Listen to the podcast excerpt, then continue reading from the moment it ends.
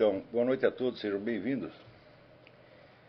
É, hoje eu queria começar com algumas dicas sobre a leitura de textos filosóficos. Então, em primeiro lugar, não existe um, um gênero literário fixo no qual uh, as doutrinas filosóficas sejam expostas. Todo, praticamente todos os gêneros foram usados é, alguns gêneros se tornaram célebres, como os Diálogos de Platão, a, a Suma Teológica, e mais recentemente os tratados construídos em modo de demonstração geométrica, como a Ética de Spinoza. Também se utilizou muito dizer, o, o, ensaio, né, as teses universitárias e assim por diante. De modo que você tem uma multiplicidade de linguagens que não permitem ser lidas todas da mesma maneira. Cada uma requer uma certa abordagem. Mas, se você tomar a, a produção filosófica dos últimos séculos, você vai encontrar alguns traços comuns. Então, em primeiro lugar, o filósofo se dirige eminentemente aos seus pares, quer dizer, um círculo acadêmico universitário e ele utiliza uma linguagem que deve ser aceita por esse, por esse meio e no qual esse meio deve se reconhecer. Um traço preeminente desta, eh, dessa linguagem é justamente o seu caráter de obra coletiva, onde a experiência pessoal do qual surgiram as doutrinas é completamente escamoteada e você só vê o produto intelectual acabado. É, raramente nós temos uma oportunidade, como no caso de, de, de René Descartes, de ter à disposição uma narrativa das experiências originárias, de onde nasceram depois as suas doutrinas. Quando nós temos esse depoimento, no, no caso de Descartes é um depoimento bastante eh, misterioso, enigmático, nós entendemos que a partir dessas experiências, diferentes doutrinas poderiam ter se originado. Porque a experiência ou ela vem sob a forma, vamos dizer, de fatos do mundo exterior, que naturalmente tem aquela multilateralidade de significados que é próprio do fato concreto, ou então vem de alguma experiência interior que naturalmente vem em forma compactamente simbólica, sem que você possa extrair dali, vamos dizer, uma doutrina por pura dedução. No caso de Descartes, por exemplo, nós vemos que aquelas, aqueles famosos sonhos é, que determinaram depois a sua, a sua carreira, Dali poderiam ter se originado muitas doutrinas diferentes conforme a interpretação que o sujeito desse à sua própria experiência. No caso das teses filosóficas acadêmicas hoje em dia, nós não temos nada disso. Quer dizer, nós simplesmente não sabemos de onde as pessoas tiraram as suas ideias. Eles procuram dar a impressão de que tudo ali se trava no domínio, vamos dizer, das puras ideias, das puras doutrinas que se dialogam entre si e nascem umas das outras, né, como se fosse um, um, um processo, uh, vamos dizer, uma espécie de genética textual. Né, um, um, texto cruza com outro e nasce um terceiro e assim por diante. Raramente nós temos acesso dizer, à experiência originária de onde aquilo tudo saiu. No entanto, nós sabemos que essa experiência existiu. Nós sabemos que as ideias filosóficas são, vamos dizer, uma, uma tradução de experiências humanas reais. Sempre são. Então, embora a linguagem no qual essas doutrinas são, nos, chegam a nós antes encubram essas experiências do que as revelam, nós sabemos que as experiências estão ali. E pior, nós sabemos que sem o recurso a essas experiências, essas experiências nós não temos o mais mínimo meio de averiguar a veracidade ou falsidade dessas ideias. Mas se o teste de tudo é sempre a experiência, então, temos que saber de onde o sujeito tirou as suas ideias para que possamos compreender o verdadeiro sentido delas.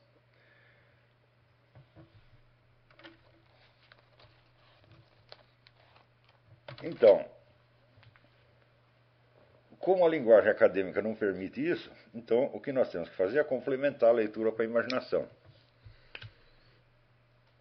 Ou seja, nunca podemos tomar o texto que chega a nós como sendo a expressão cabal do seu próprio conteúdo. Ele é, em parte, é uma expressão do conteúdo, mas é, em parte, uma ocultação dele. Sempre é assim. Não esqueçam que essa linguagem filosófica, a linguagem acadêmica, ela não nasce com o ser humano, ela não é uma forma, por assim dizer, espontânea e natural de, de, de expressão. Muito provavelmente, o cidadão que escreveu a tese universitária, ele na sua vida cotidiana, ele fala numa linguagem completamente diferente, né?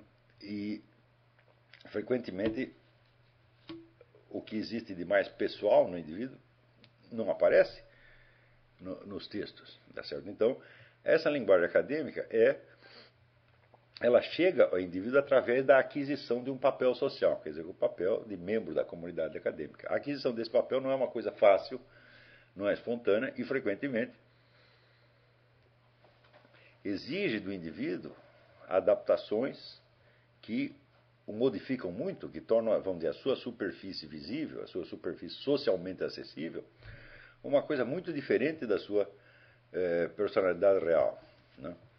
Por exemplo, se vocês leem os textos do Louis Althusser, que são todos basados na linguagem acadêmica marxista, né, é enormemente complexa, enormemente abstrata, você não tem a menor ideia do, dos dramas que o sujeito estava vivendo e que o levou, no fim das contas, a matar a própria mulher e estourar os próprios miolos. Né? Então, isso quer dizer que você está lendo você, o que, que chega a você através da leitura é a voz de um papel social e não da pessoa, pessoa inteira. Não que o papel social não exista, claro que ele existe e ele é parte da pessoa. Mas é como se dizer, é como se fosse uma entidade abstrata que está falando para você e não uma pessoa concreta. Ora, como as entidades abstratas não falam, então nós sabemos que toda esta esta esta montagem é, é claro, é uma encenação, tá certo? As regras dessa encenação são conhecidas pelas pessoas que participam do meio tá e elas sabem desempenhar os seus papéis correspondentes. Você vê que quando um filósofo acadêmico responde a outro, por exemplo, num, num debate, ele responde segundo as regras da, da, da, linguagem acadêmica. Porém, o que nós temos que perguntar é o seguinte: será que a pura voz de um papel social enuncia experiências que possam ser reproduzidas por nós? Claro, um papel social não tem experiência. Quem tem experiência é o sujeito concreto no qual se unificam os vários papéis que ele desempenha nos vários momentos. Né? Eu imagino, por exemplo, eh, Michel Foucault tinha um papel no Collège de France, mas tinha outro papel nos clubes de sadomasoquismo que ele frequentava aqui na América. Né? Então, e no entanto, ele era as duas pessoas ao mesmo tempo. Dizer, por trás desses dois papéis, quer dizer, o praticante de, de sadomasoquismo e o professor do Collège de France, havia uma pessoa real que continha esses dois lados e muitos outros. Tá certo? E é a esta pessoa real que nós temos que recorrer para saber quais foram as experiências efetivas que geraram as ideias do fulano. Se não temos acesso à experiência, então é o seguinte: não podemos refazer interiormente tá essas experiências interiores e não podemos, de maneira alguma, chegar até aquele ponto onde a veracidade ou inveracidade do que ele está dizendo nos apareça, apareça diante de nós como uma experiência pessoal nossa. Então,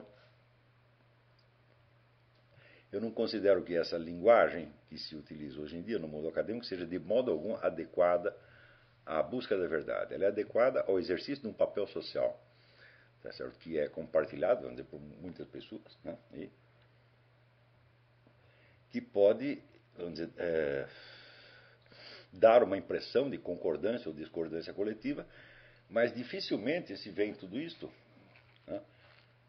é, a, a presença de uma intuição efetiva que por outro lado, a leitura dos poetas e dos romancistas nos dá de maneira tão evidente. Né? Então, um romancista, por exemplo, ele não pode, de maneira alguma, escrever um romance se ele não colocar ali nada da experiência imaginativa que ele vivenciou, porque o próprio romance é uma experiência imaginativa. Então, vamos dizer, a pessoa do romancista ela está presente, ela é uma pessoa real, vamos dizer, na complexidade de todo o seu imaginário, das suas emoções, das suas experiências, etc, etc. Então, na, na arte da literatura é muito mais difícil o sujeito se esconder.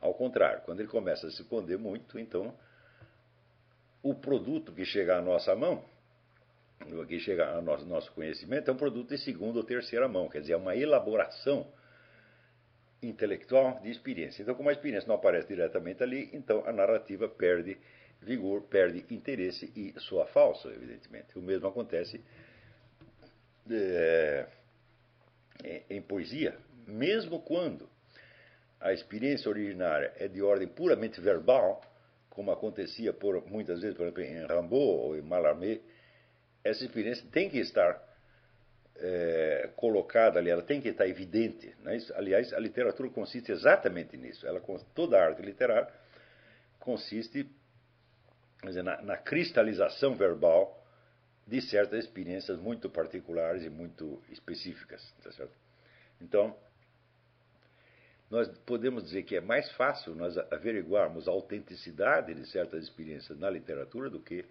na filosofia. É claro que esta, essa diferença ela contribui muito para o artificialismo do, do debate filosófico. Como, em geral, os leitores não estão, não estão informados deste fator e o próprio ensino não chama a atenção deles para esta diferença que eu estou assinalando aqui,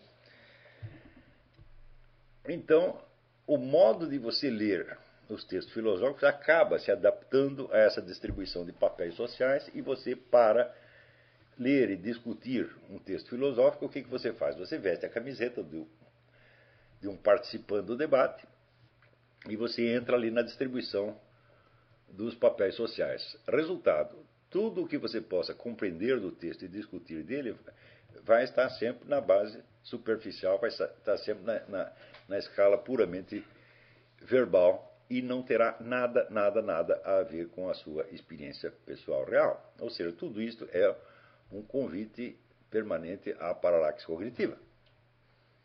Você está circulando dentro de uma esfera de proposições, argumentos que devem então ser tratados como se fossem coisas em si, sem nenhum recurso, vamos dizer, à experiência, às coisas, aos fatos, às intuições, aos sentimentos dos quais tudo aquilo brotou.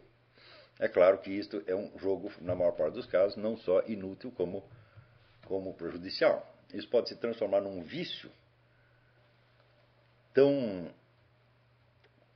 incurável que nada da experiência pessoal do indivíduo possa ser transposto mais nessa, nessa linguagem. Tá? Então você está conversando o tempo todo com papéis sociais. Isso significa a maneira de você ler um Platão, por exemplo, e você ler uma tese universitária moderna é completamente diferente. Hum? Porque em Platão as experiências estão ali expostas quando ele narra aqueles encontros com Sócrates, nos, nos diálogos, etc, etc. Não que ele esteja necessariamente reproduzindo os fatos como aconteceram, mas ele reproduz a imagem que ele tinha realmente desses encontros e desses diálogos. Quer dizer, aqueles personagens não precisam necessariamente corresponder à sua realidade histórica, mas correspondem à, correspondem à vivência efetiva que Platão tinha deles, ou pelo menos corresponde ao modo como Platão os imaginava. Então, não são esses personagens nunca são, vamos dizer, puras uh, uh, alegorias de ideias abstratas. Eles têm uma certa uh, presença humana, eles têm paixões, desejos, temores, etc, etc. E tudo isso aparece no, nos diálogos, às vezes sob forma até de, de, de caricatura, onde o, alguns traços, alguns hábitos daqueles indivíduos se tornam então o traço predominante neles e eles encarnam esses traços ali no, no, no diálogo, né? Como por exemplo Alcebiades é uma espécie de imagem da uh, Jeunesse Doré, da, das pessoas maravilhosas da, da juventude ateniense, ou seja, os indivíduos que eram, vamos dizer, candidatos a membros proeminentes da, da, da classe política. E, e, assim por diante. Né? É, Pausanias representa, vamos dizer, o tipo do é, ricaço, corrupto, pedófilo, etc, etc. Então, são, são pessoas que não são definidas somente pelas suas ideias, mas pela sua conduta real, pelos seus sentimentos, pelos seus desejos, como seres humanos reais, ainda que apareçam simplificados no diálogo. Né? Então, nos diálogos platônicos, as ideias não aparecem, as ideias, as doutrinas não aparecem como coisas prontas, mas como uma espécie de decantação da experiência real dos vários indivíduos. A experiência de Sócrates é diferente da experiência de Alcebias, de Pausanias, etc, etc. Então, Sócrates pensa diferente deles porque ele é diferente deles, porque ele viveu uma outra vida. Tá certo? Então, podemos dizer assim, enquanto eles estavam dizer, é, curtindo ali as delícias da vida, da, da, da, vida na classe dominante ateniense, é, Sócrates estava é, é, teve a experiência da guerra, tá certo? E passou por várias é, por várias mudanças políticas que o levaram a uma decepção profunda com a classe dominante, justamente a classe com a qual aqueles indivíduos estão iludidos porque pertencem a ela. Então você tem uma substância humana nos, nos diálogos, tá certo? Quando nós lemos os escritos de Aristóteles, nós não temos isso pelo simples fato de que esses escritos são rascunhos de aula. Quer dizer, nós não temos ideia de como Aristóteles desenvolvia essas, essas ideias em classe. Não temos, não temos a menor não, temos como conceber isso, mas concebemos que a partir do mesmo rascunho ele poderia ter dado muitos desenvolvimentos diferentes. Também nós sabemos que o pessoal que frequentava o Liceu Aristotélico era gente que tinha tido um contato próximo com o pessoal da, dizer, da Academia Platônica e que se sentia participante da mesma atmosfera humana. Tá? Então, nunca podemos esquecer que os escritos de Aristóteles não são escritos, eles são sementes de aulas. Né?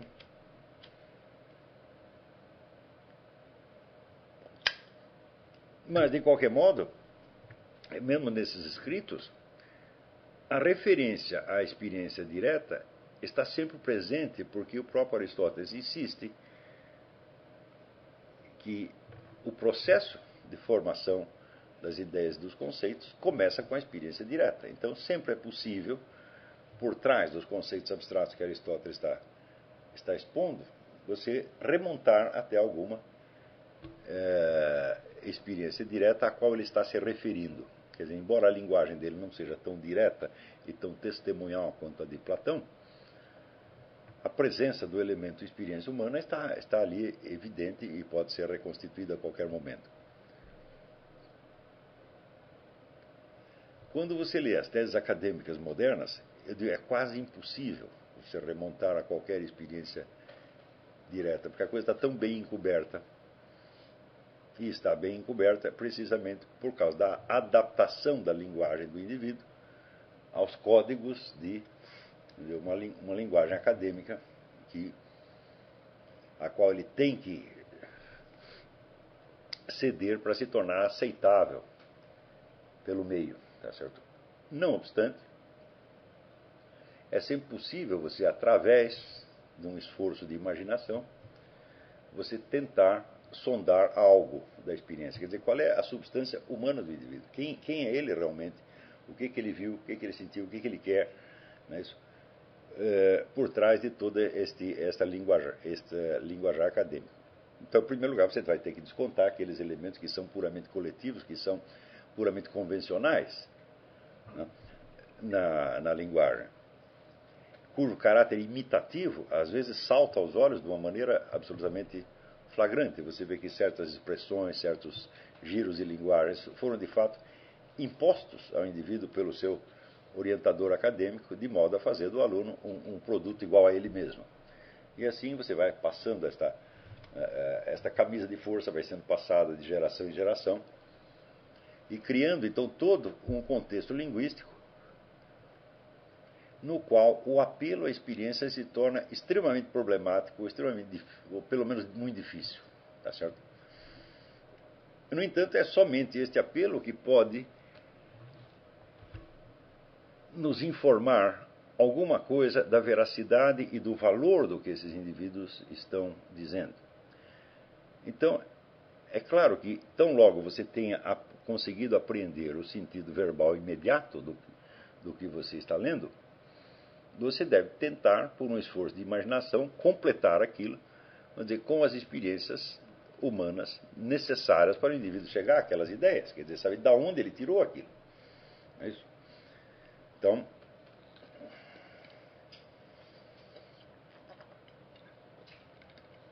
quer dizer, assim como ao você ler um poema, você tira dali muitas ideias abstratas, gerais, que podem servir ou como interpretações do poema, ou como interpretações da realidade à luz do poema.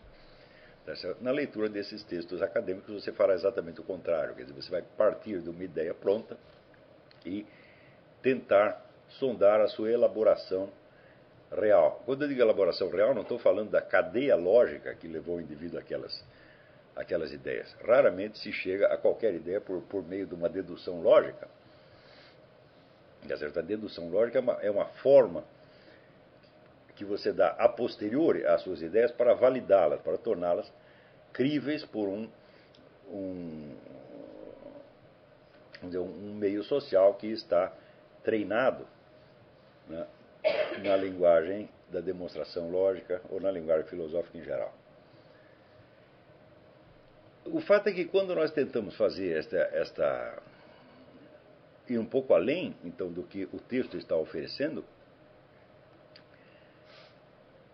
nós vemos que se é difícil você descobrir quais foram as experiências efetivas que historicamente levaram o indivíduo a esta ou aquela, aquela conclusão, não é difícil você perceber quais são os limites do imaginário que está ali vertido, porque certas ideias excluem a possibilidade que o indivíduo tenha imaginado isto ou aquilo. Quer dizer, o texto acadêmico ele lhe dá, de certo não o conteúdo do imaginário, mas ele dá os limites do imaginário. Por exemplo, vamos supor que você esteja lendo é, Karl Marx, hum? O Capital, ou A Ideologia Alemã e outros, outros livros assim. Você vê que ele está falando de classes sociais, e essas classes sociais são compostas de indivíduos reais, né, que ele mesmo insiste em que esses indivíduos entram em relações sociais efetivas. Por exemplo, um contrato de trabalho. Né? Um contrato de trabalho define direitos e deveres recíprocos e não é uma coisa travada entre ideias, e sim entre indivíduos reais, que vão colocar em jogo, por um lado, o seu tempo de trabalho, a sua força de trabalho. Né? ou seja, a sua rotina diária, vão colocar, vão gastar a sua vida, portanto, né, numa determinada ocupação, e um outro que vai ceder a eles, em troca disso, uma, uma parte do seu uh, patrimônio. Patrimônio que, por sua vez, não, não saiu do nada, que também custou trabalho a ele mesmo ou a seus antepassados ou a qualquer outra pessoa. Então, é claro, ele está falando de seres humanos reais. Porém, Veja que quando ele fala, por exemplo, dos capitalistas, né, ele está partindo, ele mesmo confessa que está partindo não de uma imagem dos capitalistas reais, mas de uma abstração. Quer dizer, ele compõe um modelo de capitalista e reduz o capitalista, vamos dizer, à sua função de capitalista.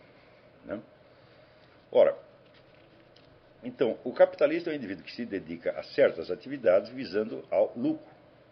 Tá Porém, isto não explica por que, que um capitalista faz uma estrada de ferro, outro faz uma fábrica de sabonete, outro abre um banco, outro abre uma firma de construção e assim por diante. Ou, ou seja, o capitalista de Karl Marx é um capitalista abstrato. Ele só pega do capitalista aquilo que todos eles têm em comum sob o aspecto econômico, nem mesmo o que tem de comum sob outros aspectos. Né? Então, Isso quer dizer que um capitalista, tal como Karl Marx o descreve, jamais existiu. Não tem um único capitalista cuja única atividade no mundo seja a busca do lucro. E tem mais. Não há nenhuma pessoa no mundo que não busque o lucro sob alguma, alguma forma. Quer dizer, o lucro é apenas, vamos dizer, a tradução econômica vamos dizer, do resultado de um esforço qualquer. Quem quer que faça o que quer que seja, busca que o resultado compense o investimento de energia. Não é? Por exemplo, se está lá a dona de casa fazendo comida, quer dizer, ela espera que o produto do seu esforço seja uma coisa que vale a pena ela mesma e a sua família consumir. Quer dizer, que se ao fim dos seus esforços né, culinários o resultado não é comestível, então houve evidentemente um, um prejuízo. Não é? É... Qualquer ação humana, toda, toda e qualquer, é baseada numa ideia vamos dizer, do resultado vantajoso. Nunca do resultado prejudicial. Quando a ação é voltada a um resultado prejudicial, é porque tem alguma coisa errada, ou porque houve um erro de cálculo, o indivíduo buscava uma vantagem, ou teve um prejuízo e assim por diante. De mercado, a noção de lucro é demasiado genérica e ela, vamos dizer, não basta para definir o capitalista. Por quê? Porque esse traço, a busca do lucro, é comum entre o capitalista e outros. A diferença do capitalista é que ele busca um lucro especificamente financeiro. Tá certo?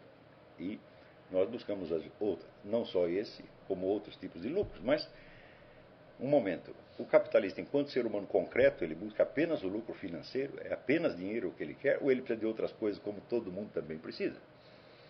Não é então, dizer, o puro lucro financeiro satisfaria o capitalista se ele não pudesse, pudesse tirar dali outro, outro tipo de vantagens, por exemplo, uma vida mais confortável para sua família, né? uma, um vestuário que o tornasse mais elegante ou qualquer coisa assim. Quer dizer, pur, a pura busca do lucro financeiro só define o capitalista esquematicamente, define o capitalista como classe. Tá certo? Porém, não existe nenhuma empresa que seja tocada pela classe capitalista. Sempre tem que ter um indivíduo concreto. E esse indivíduo tem que ter uma série de outros traços que, que o, o definam. Tá certo?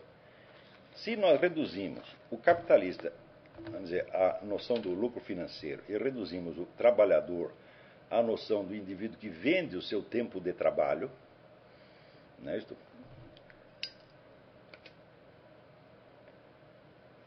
nós podemos dizer qual é o imaginário qual é, a noção, qual é a noção concreta, qual é a experiência real da qual Karl Marx tirou esta imagem do, do, do capitalista?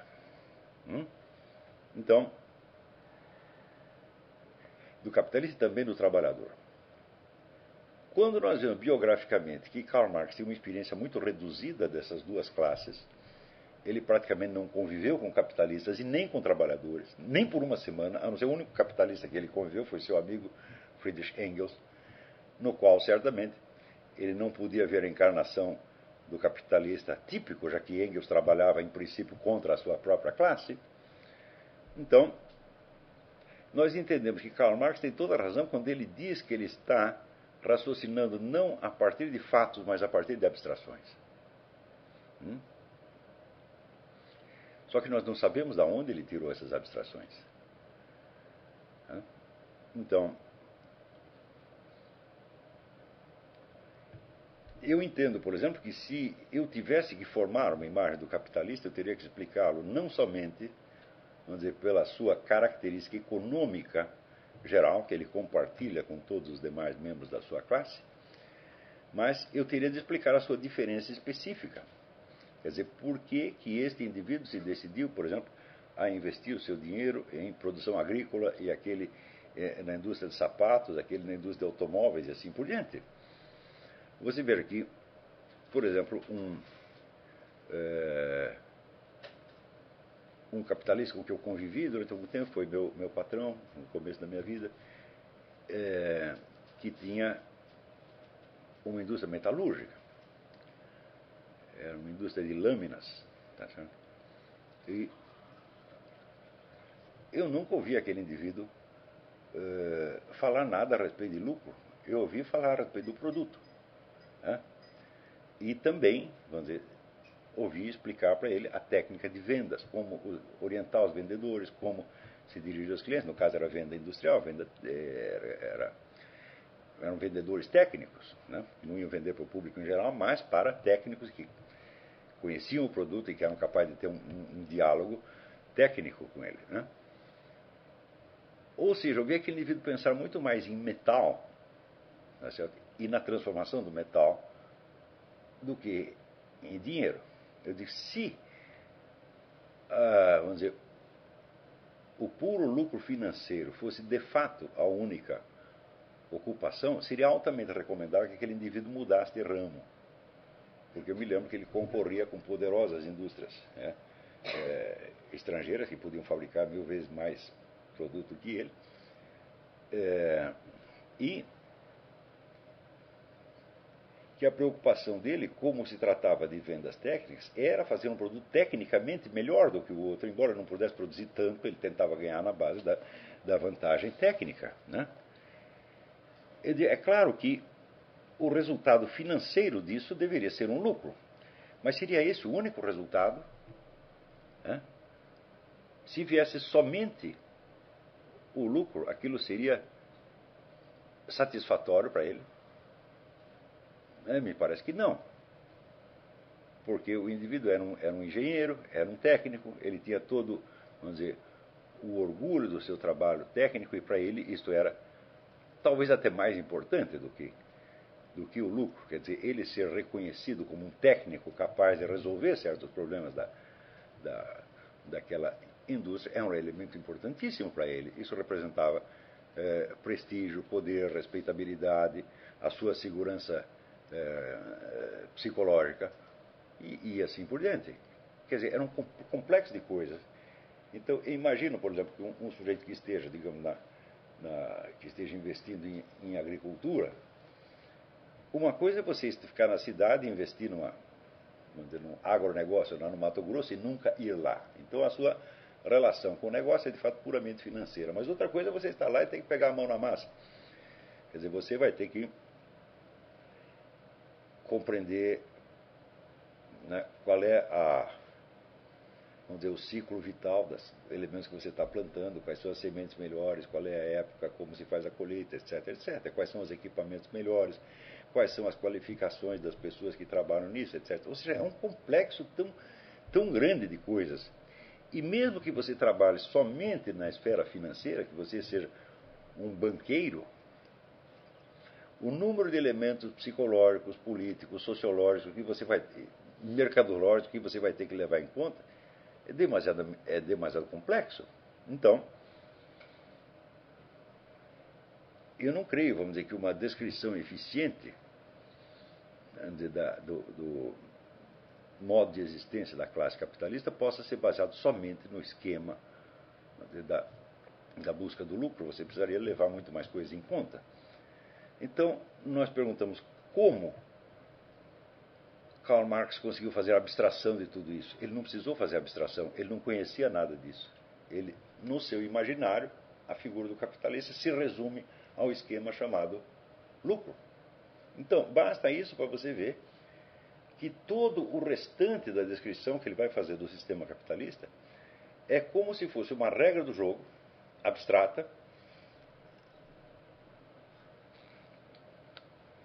onde só entra, só entra em conta duas coisas. A mecânica do lucro, de um lado, e a venda do tempo de trabalho pelo trabalhador eh, do outro. E de quando que existiu um capitalismo assim? Eu digo nunca. É claro que isso precisa estar presente para um capitalismo funcionar, mas só isso não basta para fazer. Ou seja, é um capitalismo abstrato definido tão somente pelos elementos matemáticos né, de um jogo entre o capital e, e o trabalho. Não é de espantar, então, que, com base neste, nesse puro esquema abstrato, ele tenha feito previsões quanto ao desenvolvimento da sociedade capitalista, previsões que deram completamente errado. Quer dizer, aconteceu tudo exatamente o contrário do que ele disse. Então ele previa, por exemplo, o empobrecimento progressivo da classe proletária, quando nós vimos que a classe proletária se tornou uma espécie de elite dos pobres em, em toda a Europa, conquistando uma, dizer, uma posição privilegiada. Na medida que tinha uma posição privilegiada, então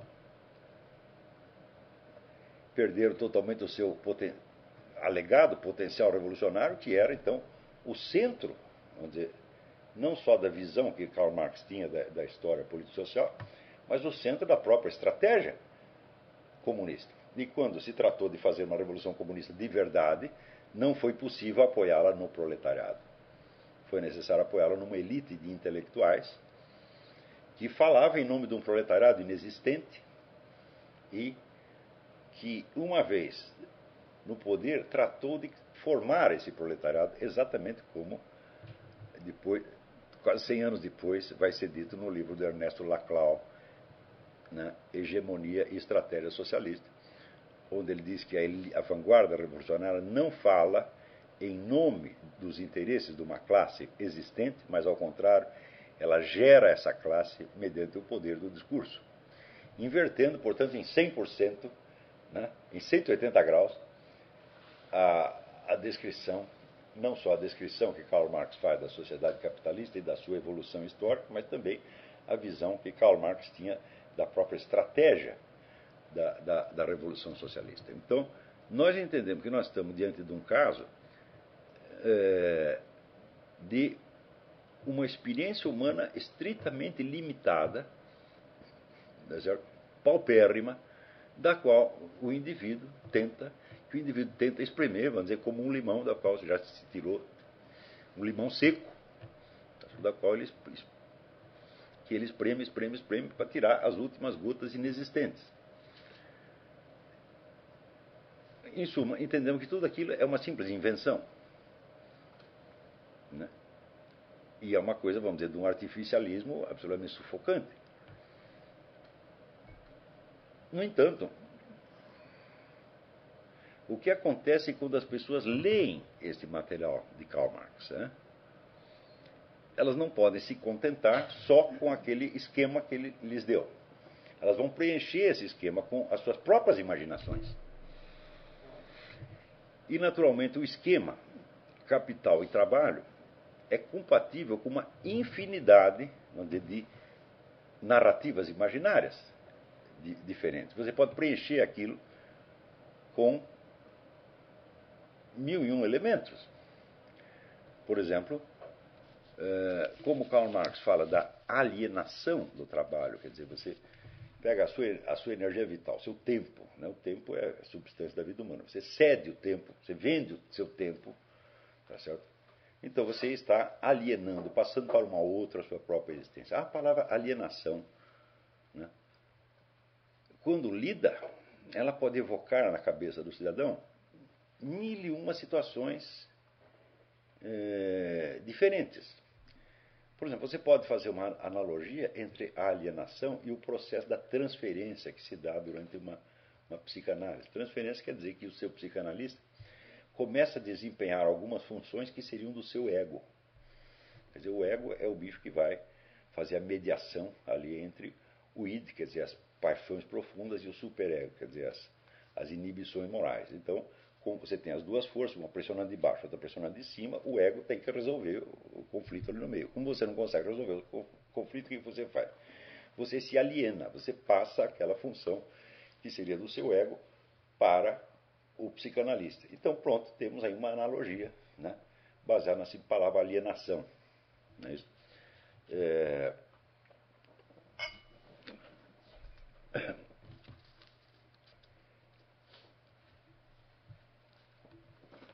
E assim por diante. Por exemplo, quando nós lemos a obra de Georg Lukács, o filósofo húngaro,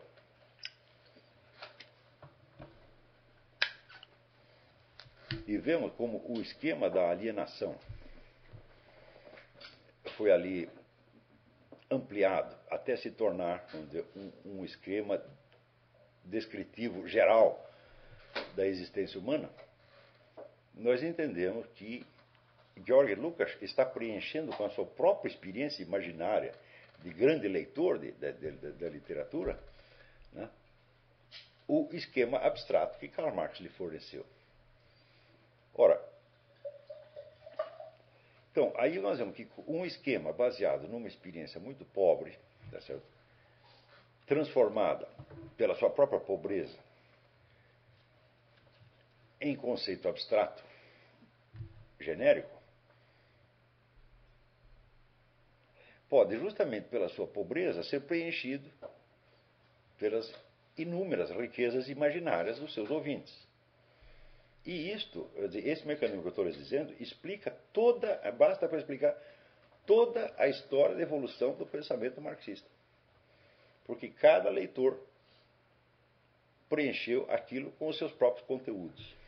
Tá certo? Então, é evidente que quando um sujeito como Laclau, Laclau aparece, o livro dele aparece em 85. Então, são 140 anos depois de ter aparecido o Manifesto Comunista e 110 anos depois de ter aparecido o primeiro volume de O Capital. Hum? Quando o indivíduo diz, olha, o que produz a história é o discurso. Quer dizer, o discurso cria a classe que retroativamente o legitima. Eu digo, olha, isso aí para mim é o contrário do marxismo. Hum? Porque o marxismo diz que a história nasce do conflito efetivo, real, entre forças, entre interesses econômicos antagônicos.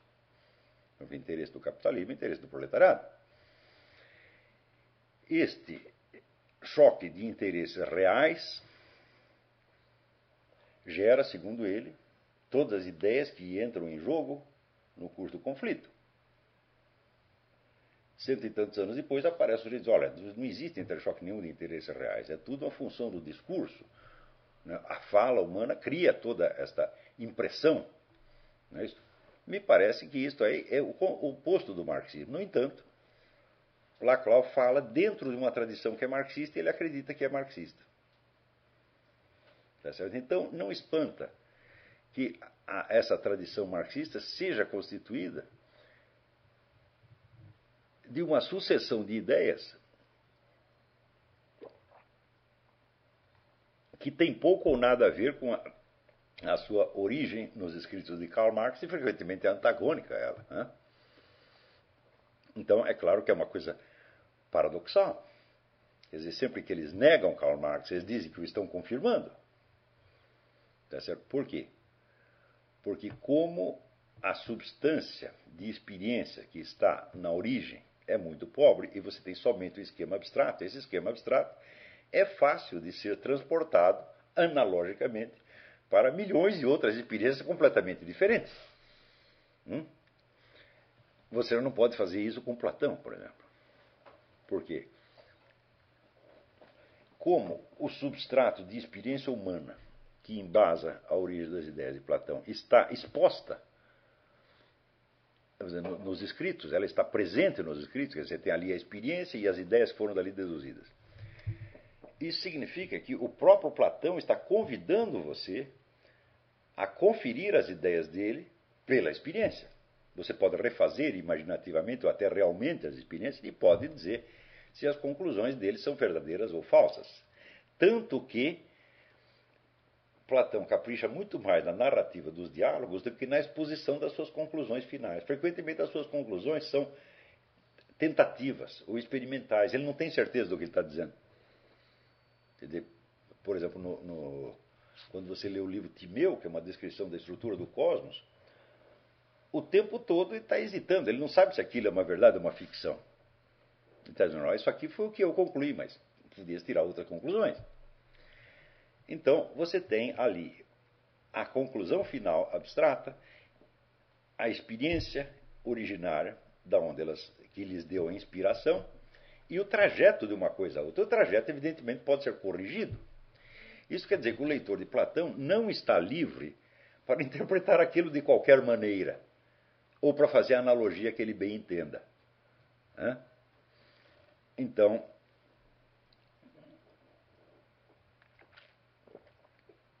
Quando você vê, por exemplo, ali o famoso mito da caverna, tá ele não tirou aquilo do nada. Quer dizer, ele viu que um sujeito chamado Sócrates tá tinha, de certo modo, feito uma experiência de introspecção, sondando dizer, a origem das suas próprias ideias e valores, e tinha vindo desse fundo com uma série de novidades que podiam parecer inverossímeis àquele que estavam ouvindo. Então, quem é esse homem da caverna? É o próprio, é o próprio Sócrates. Né?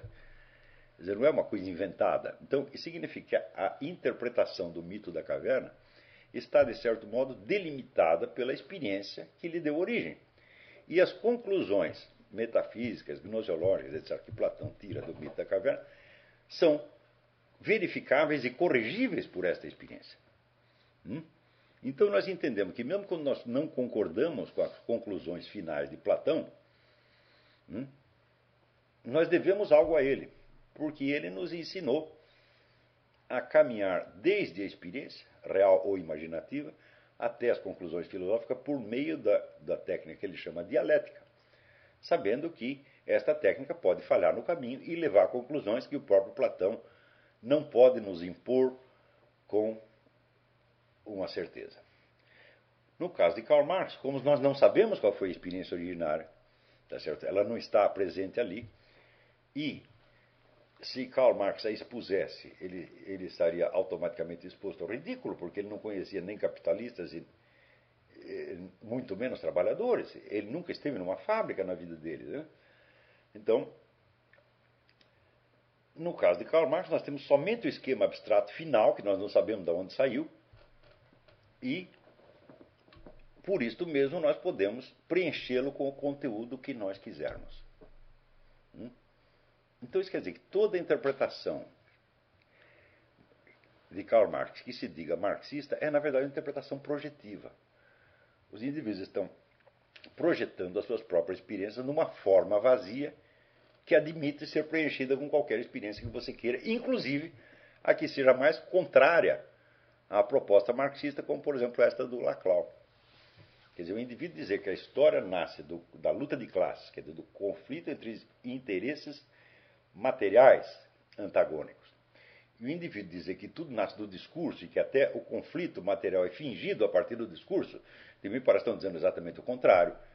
Tá então, mesmo quando a experiência desmente Karl Marx, ela pode ser exposta nos termos de Karl Marx e parecer que você está dizendo a mesma coisa que ele disse. Hum? Então,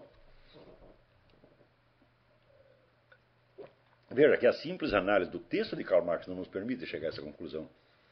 Mas uma vez conhecido o texto, você pode sondar, quer dizer, qual é a experiência humana real do qual isto saiu. E só fazendo isso é que você depois percebe que as sucessivas interpretações de Karl Marx não são interpretações de Karl Marx. São invenções posteriores que guardam com o esquema marxista originário apenas uma analogia.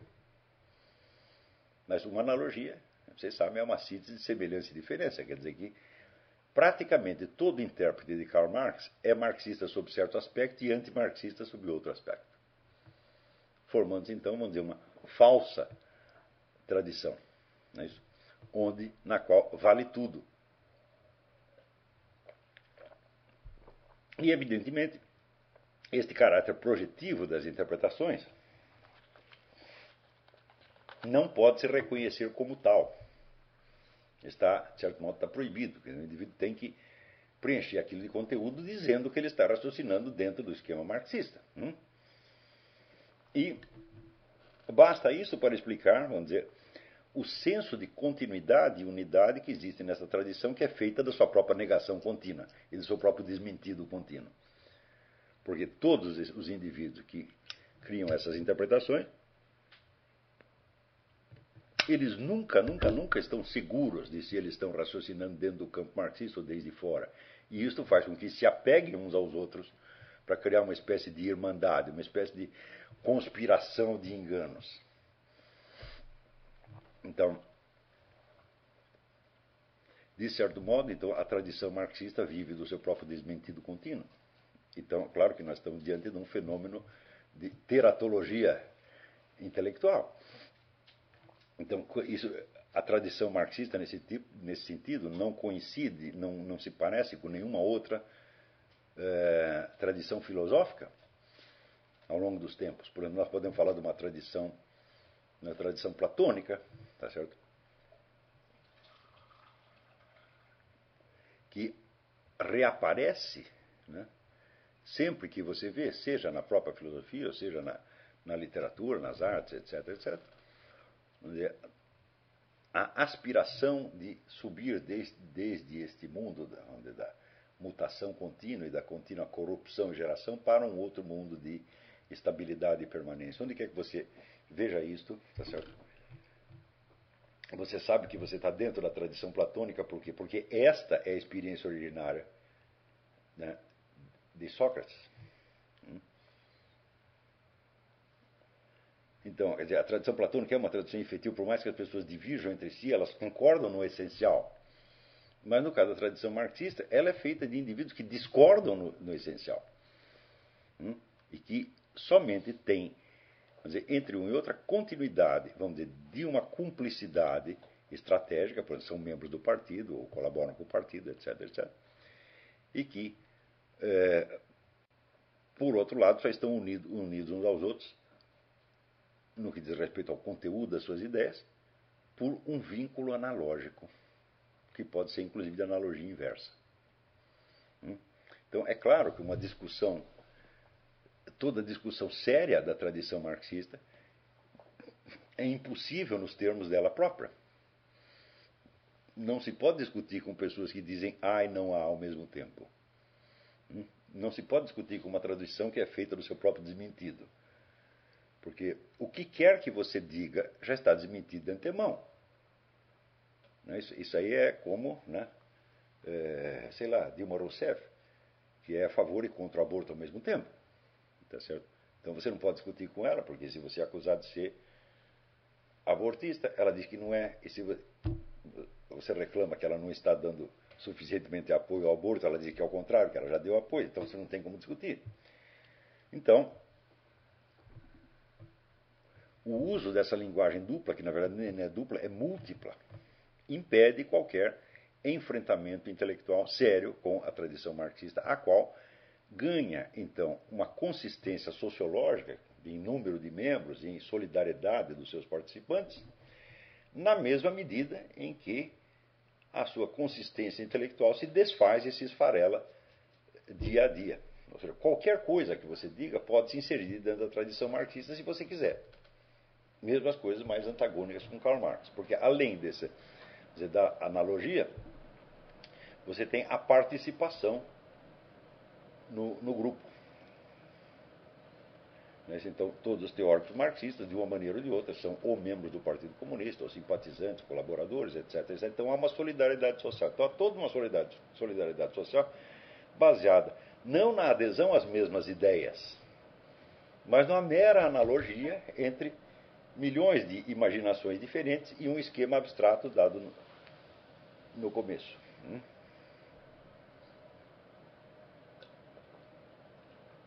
Daí, digo eu, que o marxismo não possa ser discutido nos seus próprios termos. Todas as tentativas que liberais e conservadores fizeram para discutir o marxismo são perdidas. Porque tão logo eles demonstraram que um determinado aspecto do marxismo é, é falho, é falso em relação à, à realidade objetiva, assim, aparece uma outra versão do marxismo que diz o contrário. A mesma coisa acontece com a teoria da evolução. Né?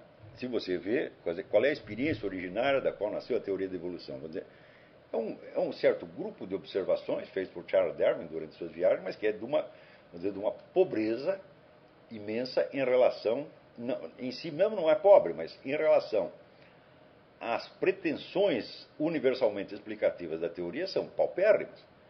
Né, o próprio, o próprio Darwin reconhecia que os registros fósseis que tinha eram muito pobres para provar o que ele estava dizendo. Então, sendo assim, as versões subsequentes da teoria da evolução podem ser contrárias, podem ser antagônicas ao Charles Darwin, e ainda assim elas se dirão que são darwinistas, que são teoria da evolução e assim por Então não tem como você discutir. Porque se você provou que, né, é, por exemplo, não existe o negócio da sobrevivência do mais apto, aparece um outro que vai explicar o mesmo, o mesmo esquema analógico por outro motivo completamente diferente. Né? É, e ele, ele vai dizer, então, não, então você, o que você contestou foi uma versão anterior da teoria da evolução, mas agora a teoria da evolução diz isso assim assim. Se isso aqui também for contestado, vai aparecer outra versão e outra versão e outra versão, outra versão. Então é impossível né, é, discutir essas teorias pelo seu conteúdo. O que você pode fazer é contar a história delas, tá certo? E mostrar que elas se, elas se compõem de agregados analógicos que não tem nada a ver com a tese inicial. Né? E que o que confere a essas teorias é um significado tão enormemente elástico que elas podem querer dizer qualquer coisa. Então, por exemplo, você encontra evolucionistas que vão dizer que, no começo, sobretudo, que, que tudo acontece de acordo com uma lei férrea né, da, da, evolução natural. E mais tarde aparecerão outros que vão dizer que tudo é uma sucessão de acasos. Eu digo, me parece que as teorias são antagônicas.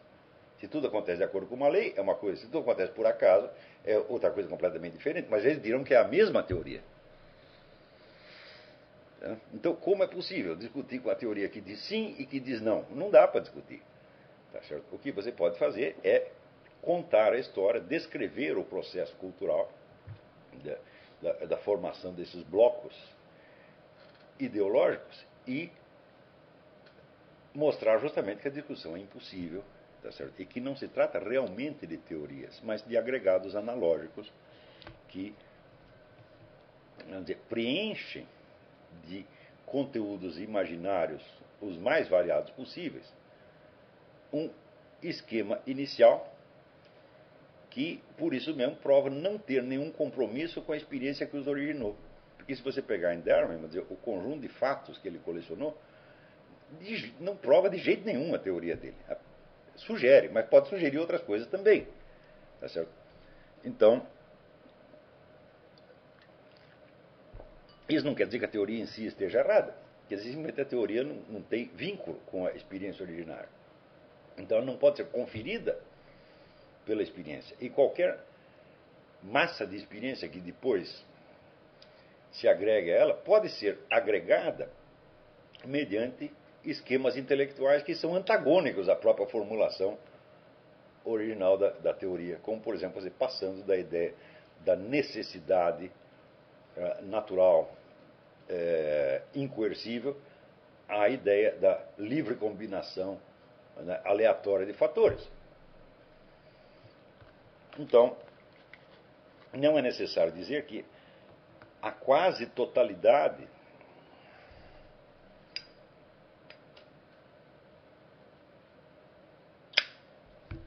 das teorias, que as teorias, ideias, doutrinas, correntes de pensamento que tomaram posse do mundo moderno, quase todas elas são assim.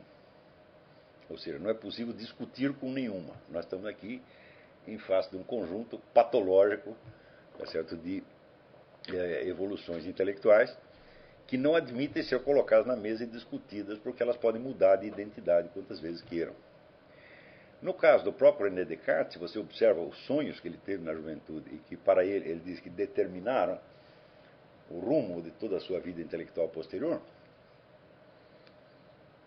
você vai ver que aqueles três sonhos, no fundo, no fundo, não tem nada a ver com as conclusões que ele tirou dali.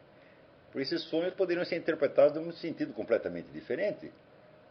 Por exemplo, quando ele, ele diz que um espírito mau o está levando para a capela do colégio de La Flèche para ele rezar. Você já viu o espírito mal levar você para a capela para você rezar? É e que daí vem o espírito de luz e mostra para ele, revela para ele uma coisa completamente diferente. É? Então, ora, por que supor que o espírito mal que aparece no sonho é efetivamente um espírito mal? E não que o próprio sonho foi inspirado por um espírito mal? Hum? Quer dizer, uma análise real da experiência colocaria imediatamente Descartes nessa dúvida. Quem foi enganado pelo espírito mal? O personagem do sonho ou a pessoa do sonhador? Hum? Eu, se eu tivesse um sonho desse, a primeira coisa que eu ia perguntar era essa: se eu quero compreender a minha experiência, eu digo, peraí, peraí, peraí. De onde veio este sonho? Hum? Quer dizer, eu não, jamais tomaria o sonho como um ponto de partida, como um momento inaugural, como de fato Descartes toma. Então, Isso quer dizer que a compreensão que ele teve da sua própria experiência foi muito deficiente. Né? Ele não sondou a natureza dessa experiência, mas ele a tomou como uma revelação. E daí, e nesse momento ele teve a ideia mais maligna de todos os tempos, que é a ideia de um princípio explicativo universal. Ninguém antes dele tinha tido essa ideia. Hum? Se você procurar em Platão e Aristóteles, São Tomás de Aquino, Danos Scott, nenhum deles olha, aqui tem um princípio, uma regra que explica tudo. O resto basta você deduzir daqui. Esta ideia se impregnou de tal maneira na cabeça das pessoas que praticamente cada filósofo que apareceu daí tentou achar um princípio explicativo universal.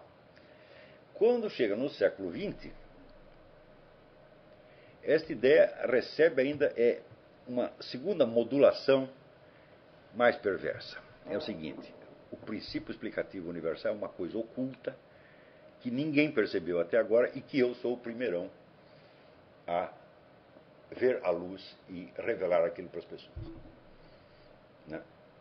Isso aparece, por exemplo, no próprio Karl Marx, quando ele diz o seguinte: toda a história é, é, no fundo, a história da luta de classes. Isso quer dizer que tudo mais que sucedeu na história, conflitos religiosos, este, é, é, escolas de pensamento, estilos artísticos, códigos morais, etc., etc., foi tudo, como ele diz, um, um vestido que né, vestido de ideia que estava encobrindo a verdadeira realidade do processo, a qual consiste em luta de classes e nada mais.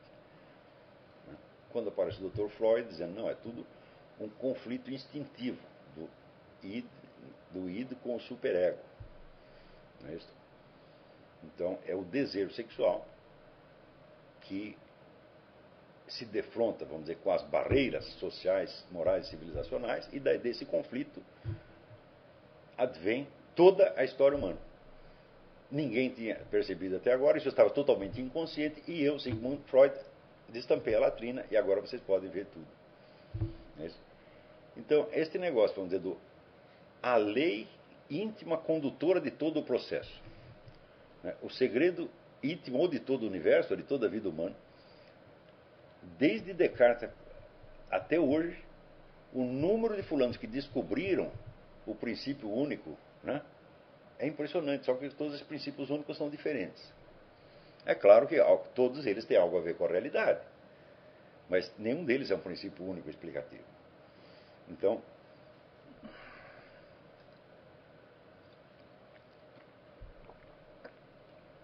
no caso de Descartes, a coisa se agrava ainda mais, porque ela supõe a substituição dos objetos iniciais, os objetos reais da experiência, pelos seus modelos matemáticos respectivos.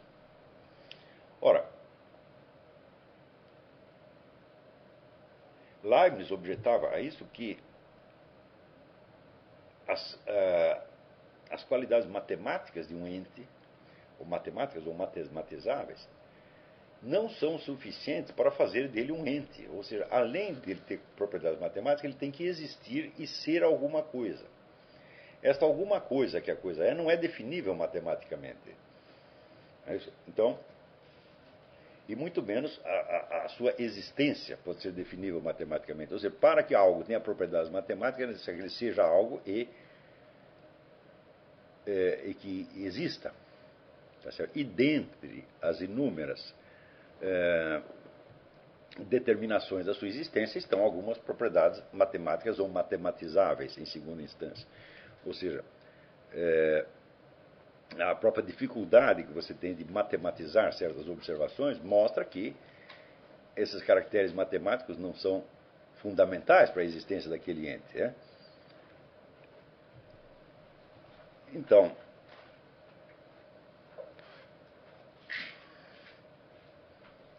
o que acontece aí é o seguinte: você, de acordo com toda a filosofia antiga, hum, vamos dizer, desde Platão até a entrada em cena de René Descartes. Todo mundo acredita que o mundo é a criação do Espírito Divino. Tá certo? Então, que todas as coisas têm, de algum modo, a marca do divino nelas, em graus né, diferentes. Esses graus diferentes, então, de, delimitam também os graus de saber que são possíveis a respeito das várias criaturas.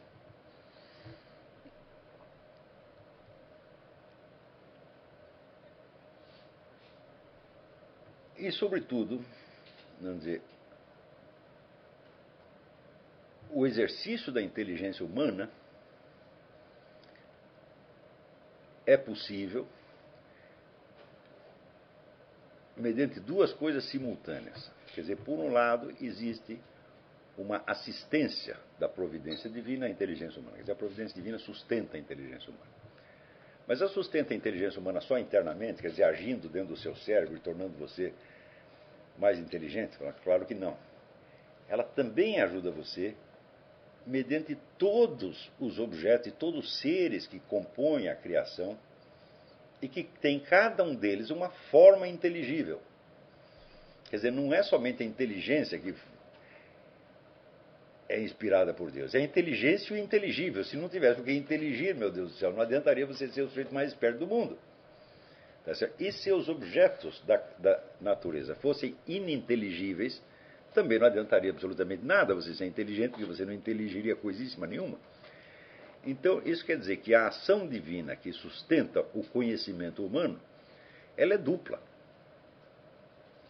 Ela, por um lado, dá aos objetos formas inteligíveis, de maneira que você pode olhar essas coisas e saber o que elas são.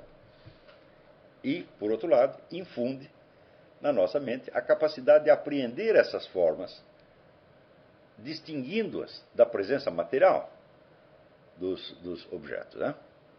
Então, por exemplo, quando você vê uma, um, um vegetal e vê uma pedra, quer dizer, você percebe imediatamente a forma inteligível que dá a, essas, a esses entes uma mod, diferente modalidade de existência, uma diferente modalidade de presença para você. Não é isso? Então, o simples fato de que um vegetal você talvez possa comer, nem todos, mas pode, tá e a pedra você não pode, tá já lhe dá uma informação preciosa sobre a forma inteligível. Note bem, esta informação, que torna, vamos dizer, um tomate comestível e não dá a mesma, o mesmo atributo a uma, a uma pedra, não está na simples presença material da pedra e, e, do vegetal, porque é uma qualidade comum a todas as pedras e a todos os vegetais. Não é isso?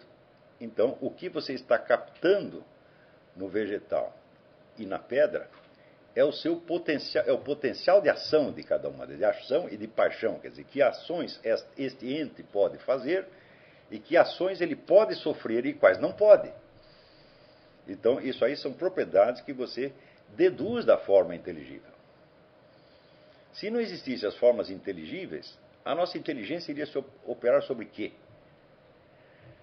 A partir do momento em que as formas inteligíveis desaparecem e sobram somente as propriedades matematizáveis dos entes, então acontece que a ação divina só pode operar sobre a inteligência humana em si. Então existe, fora de nós, um conjunto de meros objetos matemáticos, formas matemáticas, que em si mesmo não nos dizem o que os objetos são, e existe dentro de nós uma força miraculosa. Hum,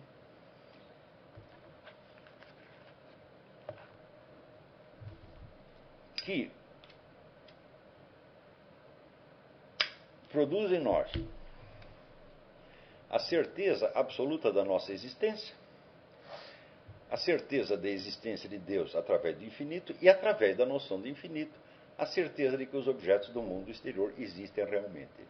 Mas é uma certeza intelectual deduzida das propriedades do eu e das propriedades de Deus. Ou seja, Você só consegue admitir que uma pedra existe e uma pedra é uma pedra, porque você sabe que você pensa, logo existe, sabe que Deus fundamenta a, a, a sua inteligência e sabe que Deus é bom em não enganar você com uma série de objetos fictícios em torno, então, portanto, os objetos do mundo exterior devem de fato existir e ser alguma coisa. Ou seja, para você chegar a entender aquilo que qualquer analfabeto entende na primeira, isso é que as coisas existem e são algo, você tem que fazer todo este trajeto e fundamentar tudo na inteligência humana. A inteligência humana, então, se torna o elemento fundante né? e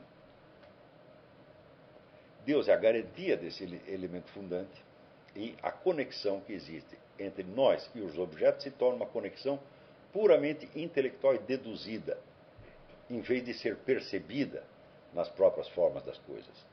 Ou seja, para você saber que um coelho é um coelho, você precisa saber que você pensa logo existe, que Deus garante o seu pensamento, que Deus botou o coelho lá, não pode ter botado para te enganar, então podemos acreditar que um coelho é um coelho. Isto tudo é tão artificial que daí nós perguntamos de que experiência originária isso pode ter surgido. Hum? E daí vemos que Descartes nos ajudou a responder essa pergunta, dizendo que a experiência originária foram aqueles três sonhos que ele teve. Tá certo? Mas o que, que ele fez com essas experiências originárias? Ele as examinou, ele aprofundou o, o conteúdo e o significado delas? Não, ele as tomou como ponto de partida, ele as tomou como uma revelação dogmática, que na verdade não são de maneira alguma, porque as revelações dogmáticas podem ter uma riqueza e multiplicidade de sentido, mas não pode ter um sentido incoerente. Né? Então, Deus não pode proibir e mandar você fazer a mesma coisa ao mesmo tempo. Né? Então, você vê que estes sonhos, quando examinados, você vê que eles contêm já neles um fermento de ambiguidade. Porém, Descartes em nenhum momento percebe essa ambiguidade. Isso quer dizer que, em vez de examinar e aprofundar a sua própria experiência, ele se colocou dentro dela como se ele fosse um personagem do sonho. Quer dizer, o René Descartes, que passa a existir a partir desse momento, não é o Descartes que sonhou, mas aquele que foi sonhado. Daí, dizer, o caráter fictício de toda a filosofia de Descartes. Caráter fictício do qual ele está, de certo modo, consciente o tempo todo. Também nós não podemos esquecer que Descartes leu muito pouco. Descartes praticamente não lia livros. Ou seja, ele só se preocupou com o que os outros pensavam durante um certo momento, quando eles, né, como Thomas Hobbes, Mersenne e outros, apresentaram objeções às suas meditações de filosofia primeiro e ele respondeu às objeções. Mas, a multilateralidade de perspectivas que existe no meio cultural e que servem para nós como suporte, como apoio para que nós consigamos enxergar os objetos dentro de uma rede de perspectivas que fazem com que esses objetos tenham na nossa representação intelectual a mesma multilateralidade, a riqueza que elas têm na sua presença objetiva, isso tudo está ausente em Descartes. Então, podemos dizer, tudo o que René Descartes fez foi tomar um sonho como se fosse uma revelação e raciocinar e criar uma estrutura de justificação daquilo que ele viu em sonho. Ora, é evidente que a ideia de substituir os entes reais pelos seus modelos matemáticos apresenta uma vantagem técnica, porque permite que você manipule industrialmente ou tecnicamente esses objetos, transformando-os em outras coisas. Mas, como eu disse no livro Jardim das Aflições, quando você pega uma árvore, serra e a transforma numa cadeira, tá certo? ela não pode mais voltar a ser árvore. Quer dizer, ela não vai ter mais as propriedades da árvore. Vai ter somente as propriedades da, da matéria, a madeira, tá certo?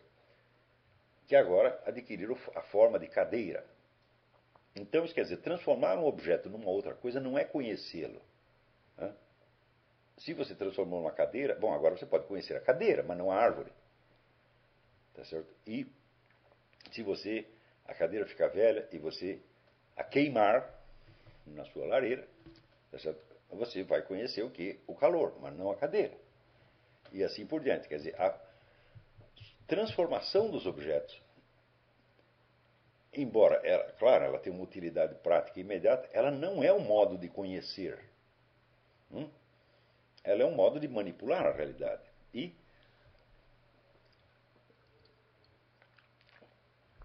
quando nós vemos que no século XIX, os filósofos pragmatistas, William James, eh, Peirce e, e outros,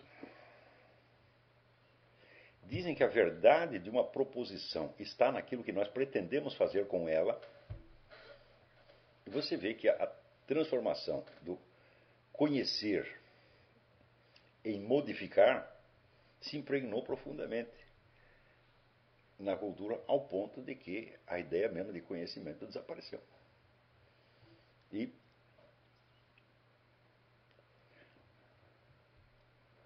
hoje em dia, quando nós entendemos alguma coisa a mais a respeito do domínio sobre a natureza, nós podemos entender uh, o que existe de ambíguo e de perigoso em tudo isso. Em primeiro lugar, quando se cria, vamos dizer, um, um avanço técnico qualquer, a maior ilusão que você pode dizer é que a humanidade conseguiu um domínio técnico sobre a natureza. Não. Alguns indivíduos conseguiram o domínio técnico sobre um determinado processo. E, na mesma medida, eles têm um domínio técnico sobre as outras pessoas. Então, esta passagem, essa, esta transição do conhecimento dos objetos da natureza para o conhecimento dos seus esquemas matemáticos, ela tem uma série de implicações sociológicas, políticas, etc., etc., que podem ser temíveis. Por quê? Você vê que hoje em dia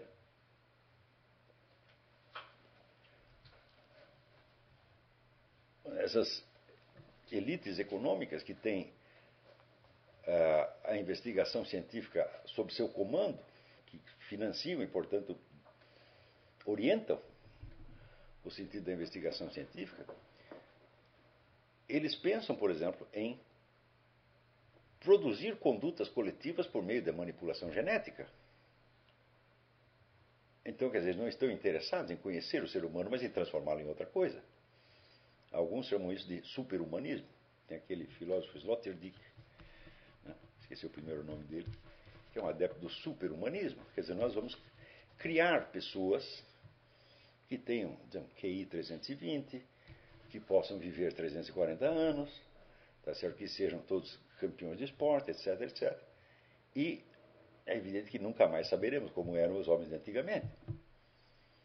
Ou seja, isso aí é realmente uma substituição dizer, do conhecimento pela uh, manipulação. E passado um certo ponto, você não tem mais como voltar. Quer dizer, você vai fazer uma mágica, mas essa mágica vai te envolver de tal maneira que você não vai poder mais saber como você entrou nela.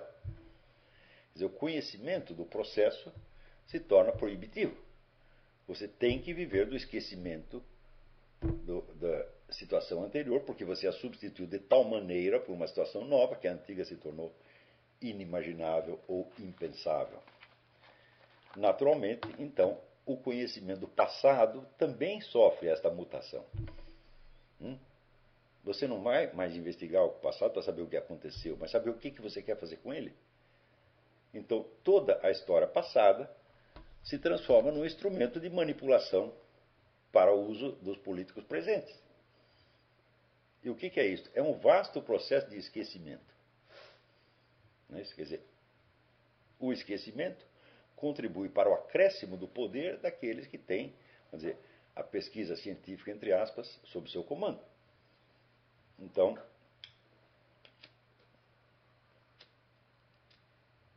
você vê que a ideia do domínio sobre a, sobre a natureza, que foi uma ideia que inspirou muito René Descartes, como também Bacon, ainda mais explicitamente Bacon, né? em nenhum momento esse indivíduo parece se dar conta, pelo menos declaradamente, de que não é, o, não é o poder da humanidade sobre a natureza que aumenta, mas o poder de certos grupos de indivíduos sobre a matéria e sobre os demais seres humanos.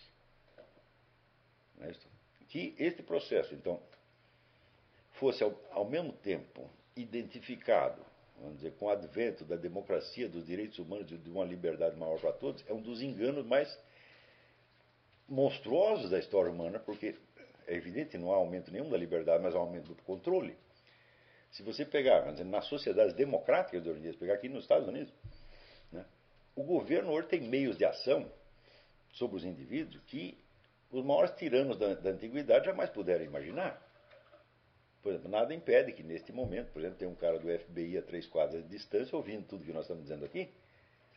Quando que Júlio César, o Átila, o Uno, imaginou poder né, ouvir à distância conversas particulares para controlar a conduta de cada um? Tá por exemplo, a possibilidade de você criar condutas coletivas mediante a inoculação de certas substâncias no alimento é uma coisa que, se dissesse para Júlio César, ele nunca aspirou a ter um poder tão grande assim. No entanto, isso foi praticado no século XX. Eu me lembro quando eu era moleque, era assim, todo mundo fazia aplicações de flúor nos dentes para você não ter cárie. Aquilo não impedia cárie nenhuma, tinha tanta cárie quanto mais acontece que o flúor tinha sido testado na União Soviética, nas prisões da União Soviética. E o flúor induzia as pessoas a, vamos dizer, uma conduta mais passiva, mais passiva, que diminuía o número de rebeliões nas prisões.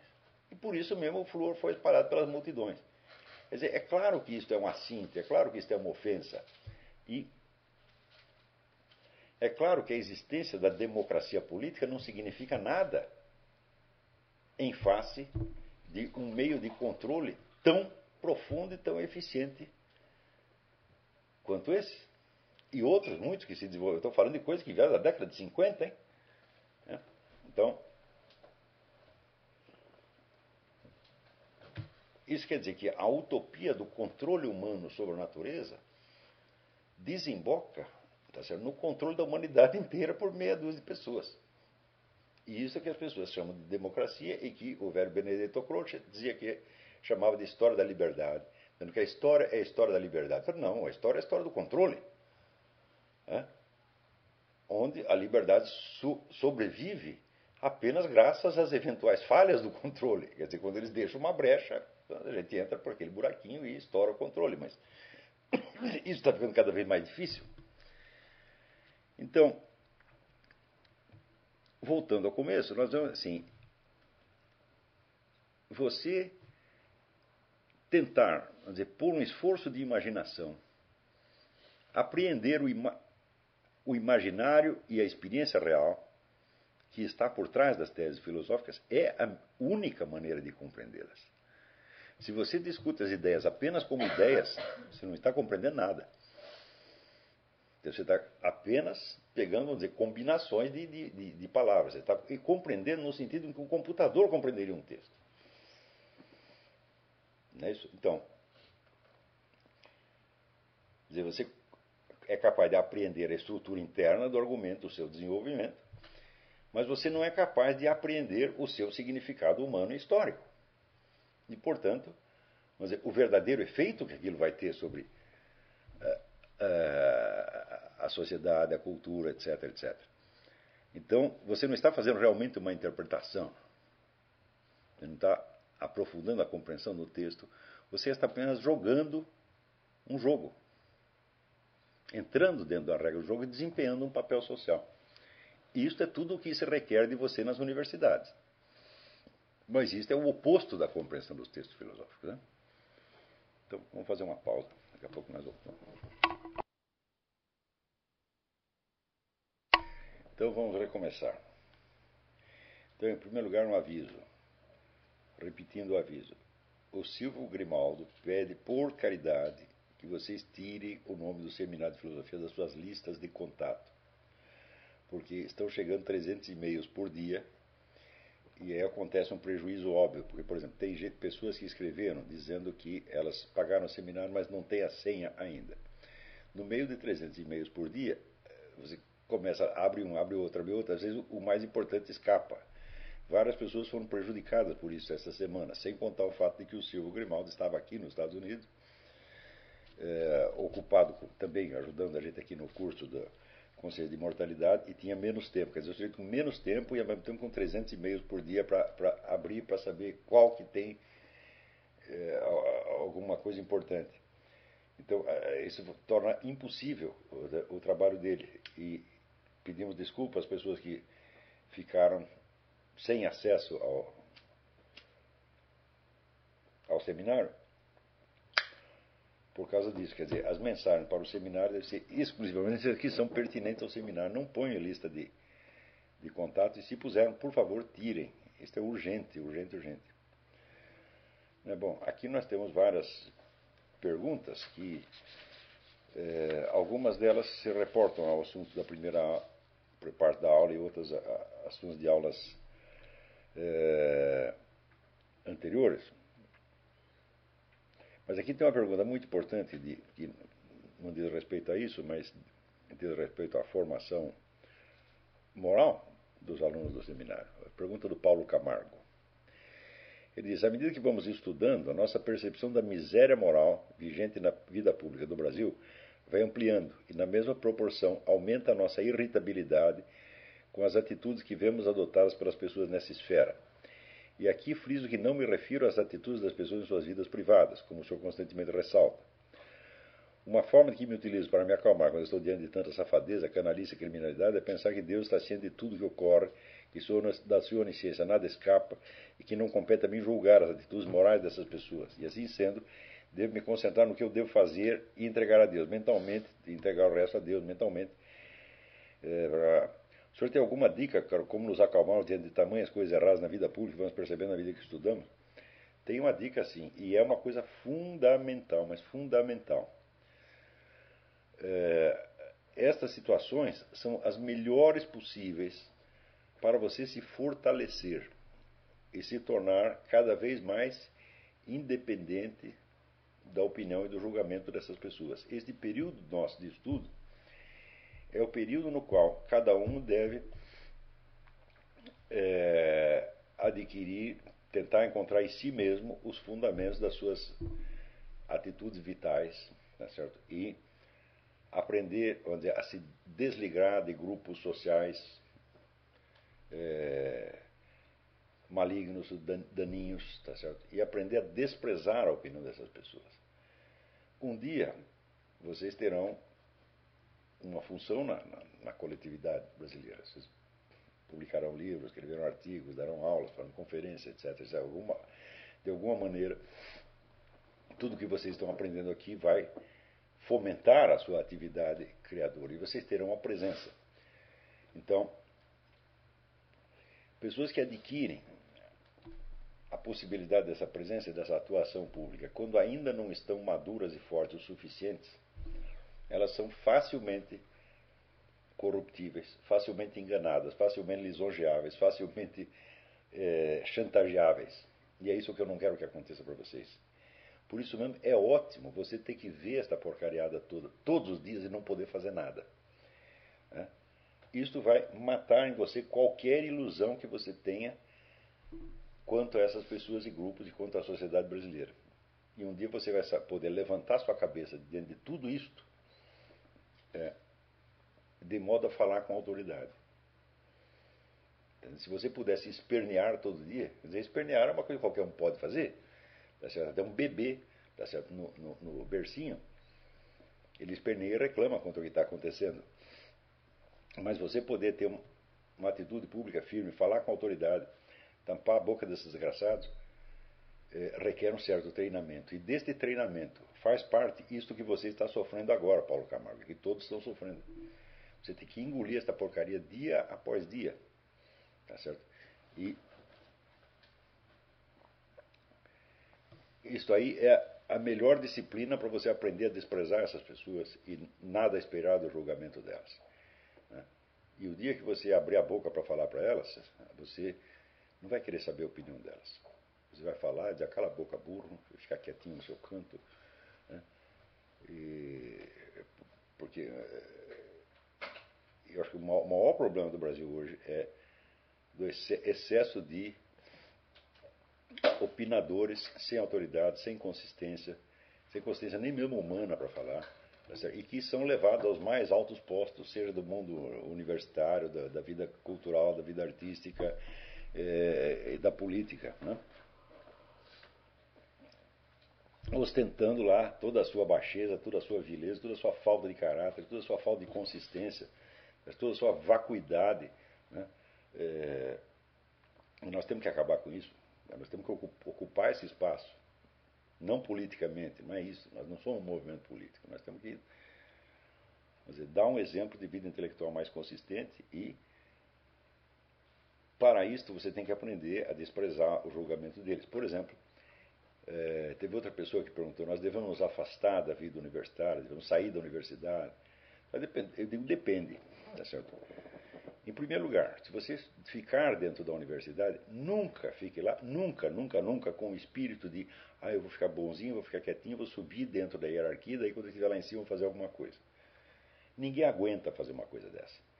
E se você tenta fazer isso, você se estraga pelo caminho. Você vai aprender toda a técnica da lisonja, da, da, dizer, da adaptação ao espírito do grupo, é, e você vai esquecer o principal. Então, tem duas maneiras de você sobreviver e progredir dentro do ambiente universitário. A primeira é você ficar lá dentro e abrir espaço com os cotovelos. Jamais respeitar quem não merece. Né? Não tentar obter a simpatia dessas pessoas, tá mas obter o respeito delas e até o temor delas.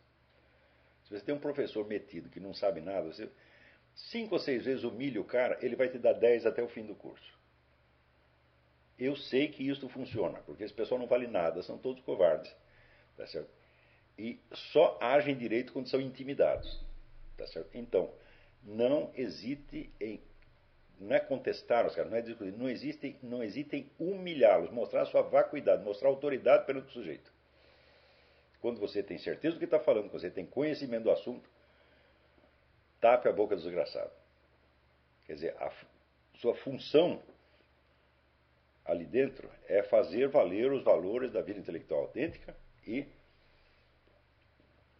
desmascarar continuamente a vigarice. Se o cara está acima de você, melhor ainda. Quanto maior o sujeito, maior o tombo, tá entendendo? Não respeite, não obedeça, não tente ganhar a simpatia. Haja corretamente, sem, vamos dizer, o, o, um, um desrespeito maligno, tá certo? Mas colocando o indivíduo no seu devido lugar. Fale com autoridade, com firmeza, né? põe o cara no seu lugar. Isso é a primeira maneira de você ficar lá dentro. A segunda maneira seria praticar a ocupação de espaços, mas você não pode fazer ocupação de espaço sozinho. Esta é a grande ilusão do cara que diz: não, eu vou ficar quietinho, eu vou ocupar um lugar lá dentro. Isso é uma bobagem, isso é uma ilusão. O pessoal comunista faz isso, mas eles fazem em grupo. Eles entram 30, 40, 100, 120 e daí ocupa o espaço. Agora você quer fazer isso sozinho? Quer dizer, você quer subir numa hierarquia corrupta sozinho. E lá no meio você acha que você vai manipular o conjunto? Isso é uma bobagem. É? Você não tem que usar os instrumentos deles, tá certo? nem tem que vamos dizer, não, eu vou, vou tomar conta de aprender a estrutura, como funciona, e vou manipulá-la por dentro. Não, tem certas estruturas que não podem ser usadas para outra coisa, senão para aquilo que elas servem. Tá certo? É, o que você tem que fazer é fazer com que a sua presença lá dentro já seja a quebra dessa estrutura desde o início. E se você puder fazer isso em grupo, com 10 ou 15 amigos, melhor ainda. Tá certo? Um indivíduo que mostrar conhecimento e autoridade desde o começo.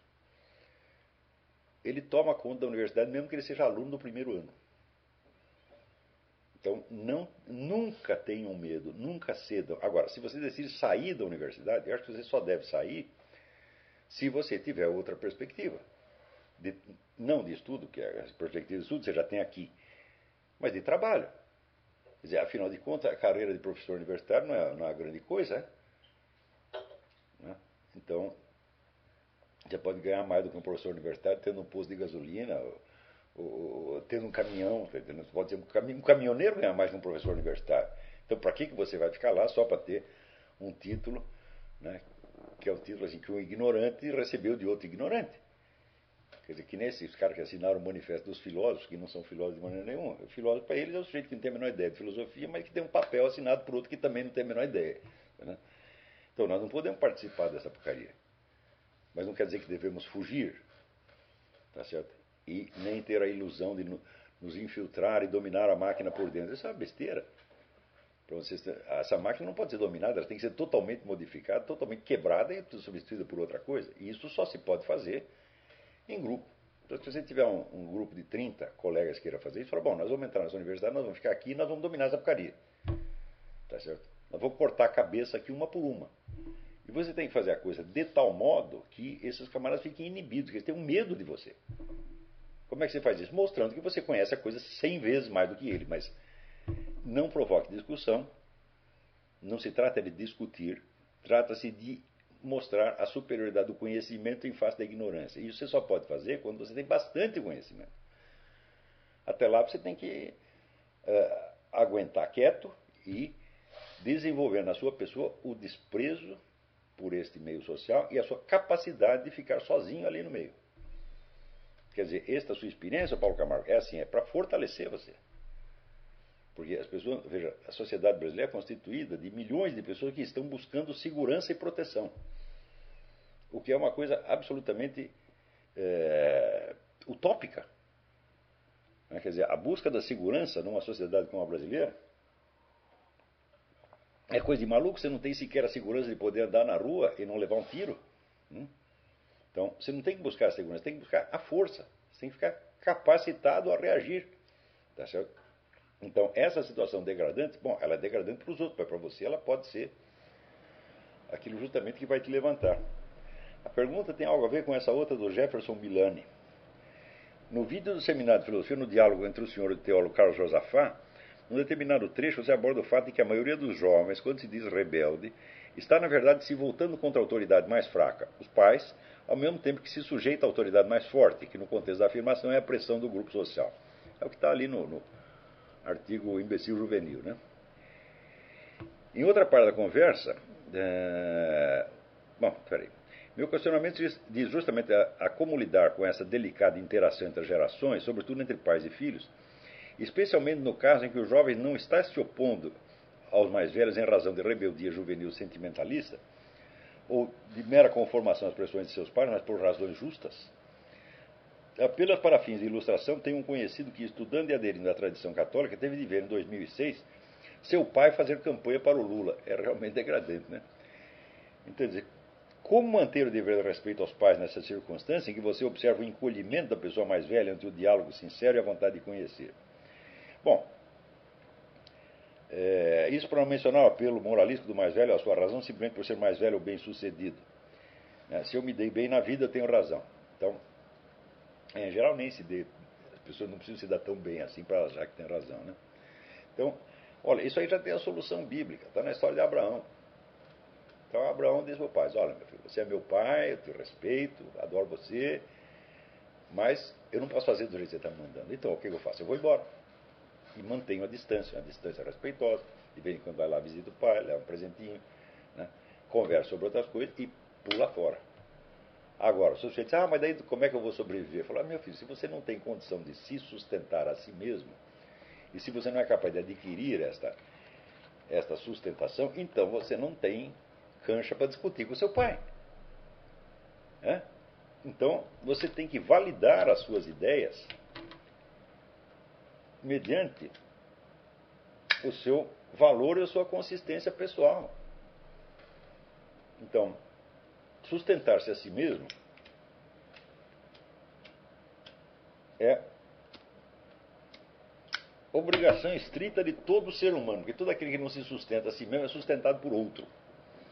Então, este é o primeiro dos princípios morais na sociedade humana. Né?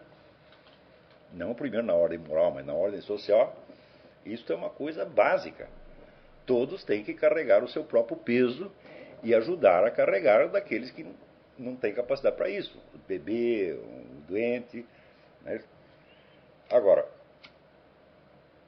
se eu não posso arcar com a minha própria pessoa no contexto social, que direito tenho eu de achar que o outro está errado ou de criticar o outro? Não tem direito nenhum. Então, torne-se capaz de viver sem a ajuda do seu pai e manter a distância dele. Não o desrespeite jamais, não brigue, não discuta. E entenda que se você está nessa situação humilhante de ser sustentado por ele e ter que vê-lo fazendo coisa que você discorda, isso é muito bom para você aprender a ser humilde, entender que o direito de opinar, o direito de julgar as condutas alheias, tá certo? não vem com o simples nascimento, ele custa alguma coisa. E a primeira coisa que ele custa é você tornar-se um cidadão de pleno direito. O que é um cidadão de pleno direito? É um indivíduo capaz de sustentar a si mesmo e de não ser um peso para os outros. Eu, quando era moleque, tinha um amigo cujo pai tinha ficado doente, o pai estava totalmente incapacitado, e o moleque, com 13 anos de idade, ele montou um negócio. Ele tinha uma fábrica de pastas, dessa de pasta de plástico, de botar papel, e a fabriquinha pequena, tinha cinco empregados, mas ele era o capitalista, o gerente e tudo, e ele sustentava a família com aquilo. Eu ficava besta de ver aquele negócio. Tinha um outro também, o pai morreu e ele tinha a mãe doente e irmão pequeno. E ele trabalhava de, de ele era um freelancer fazendo uh, revisão de livro. Hum? E ele não tinha onde cair morto, ele morava longe, às vezes ele não tinha um lugar para trabalhar, ele ia na escola e daí saiu com aquele bolo de papel para fazer revisão, e às vezes ele chegava e dizia, pô, onde é que eu vou ficar, pá? Eu me lembro que uma vez é, encontrei ele na rua, ele falou, pô, tem que entregar isso aqui, não tem onde trabalhar. Deu, deu uma ideia, falou, vamos para a discoteca municipal. A gente se fecha dentro da cabina, manda tocar uma música, baixa o volume da música e você fica fazendo lá a tua revisão. E ficamos lá cinco horas na, na, na discoteca municipal fazendo revisão de livro. Então, eu vi esses caras, não era o meu próprio caso, eu não tinha esse problema naquela época. Né? Eu não precisava me sustentar a mim mesmo, mas eu admirava muito os meninos que é, fizeram a sua independência. Eu, eu fui fazê-la entre os 17 e 18 anos, nessa época eu tinha 14, 15.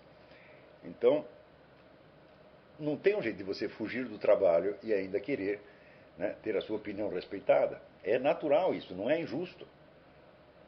Né? Então, a condição de membro de uma, de uma sociedade adulta é você carregar-se a si mesmo, é você arcar com sua própria despesa. Isso é um dever moral. Não é uma coisa assim secundária, externa. Nós não podemos ter vamos dizer, essa ilusão de que não, a nossa vida intelectual é tão maravilhosa, estamos tão, pensando em coisas tão elevadas que nós não podemos né, trabalhar. Leia a vida de Goethe. Hum? Goethe tem toda uma, uma ética do trabalho.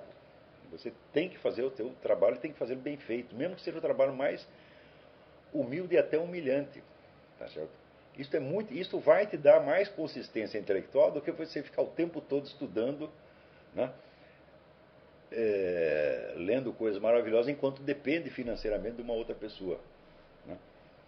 Vejo aí vocês que estão no Paraná, vejo o Luciano. Luciano sempre carregou o mundo nas costas, sempre teve que pagar suas próprias despesas e, no entanto, fez tudo o que fez, pô. Tá certo? Então, se você tiver que trabalhar 8, 9, 10 horas por dia, te sobrar uma hora para você estudar, mas você tiver, vamos dizer, a consciência tranquila de ser um cidadão que cumpre com o seu, seu dever, trabalha, paga as suas despesas, essa uma hora vai te render mais do que 8 ou 9 horas né, do, do filho do sujeito rico que não tem nada para fazer e tem, o, tem o tempo todo para estudar.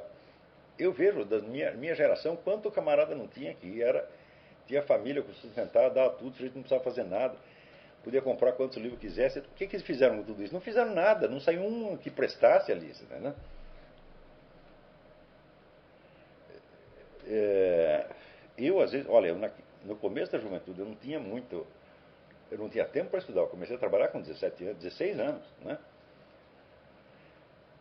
Então, justamente por isso, eu tinha que dar dizer, um diferencial qualitativo para aquele, aqueles poucos momentos de estudo. Então, faça a mesma coisa. Não brigue com seu pai, não, não crie problema em família. Aguente tudo. Aguentar quieto situações que você não pode mudar é uma disciplina excelente. Porque você sabe o seguinte: quando você tiver os meios de ação, você não vai fazer aquilo, você vai fazer outra coisa. Você, quando chegar lá, você vai estar preparado. Justamente porque aguentou quieto a situação oprimente. Então, é assim, a norma, o bom cabrito não berra. Se você não pode fazer nada, não faça nada, você senta e espera.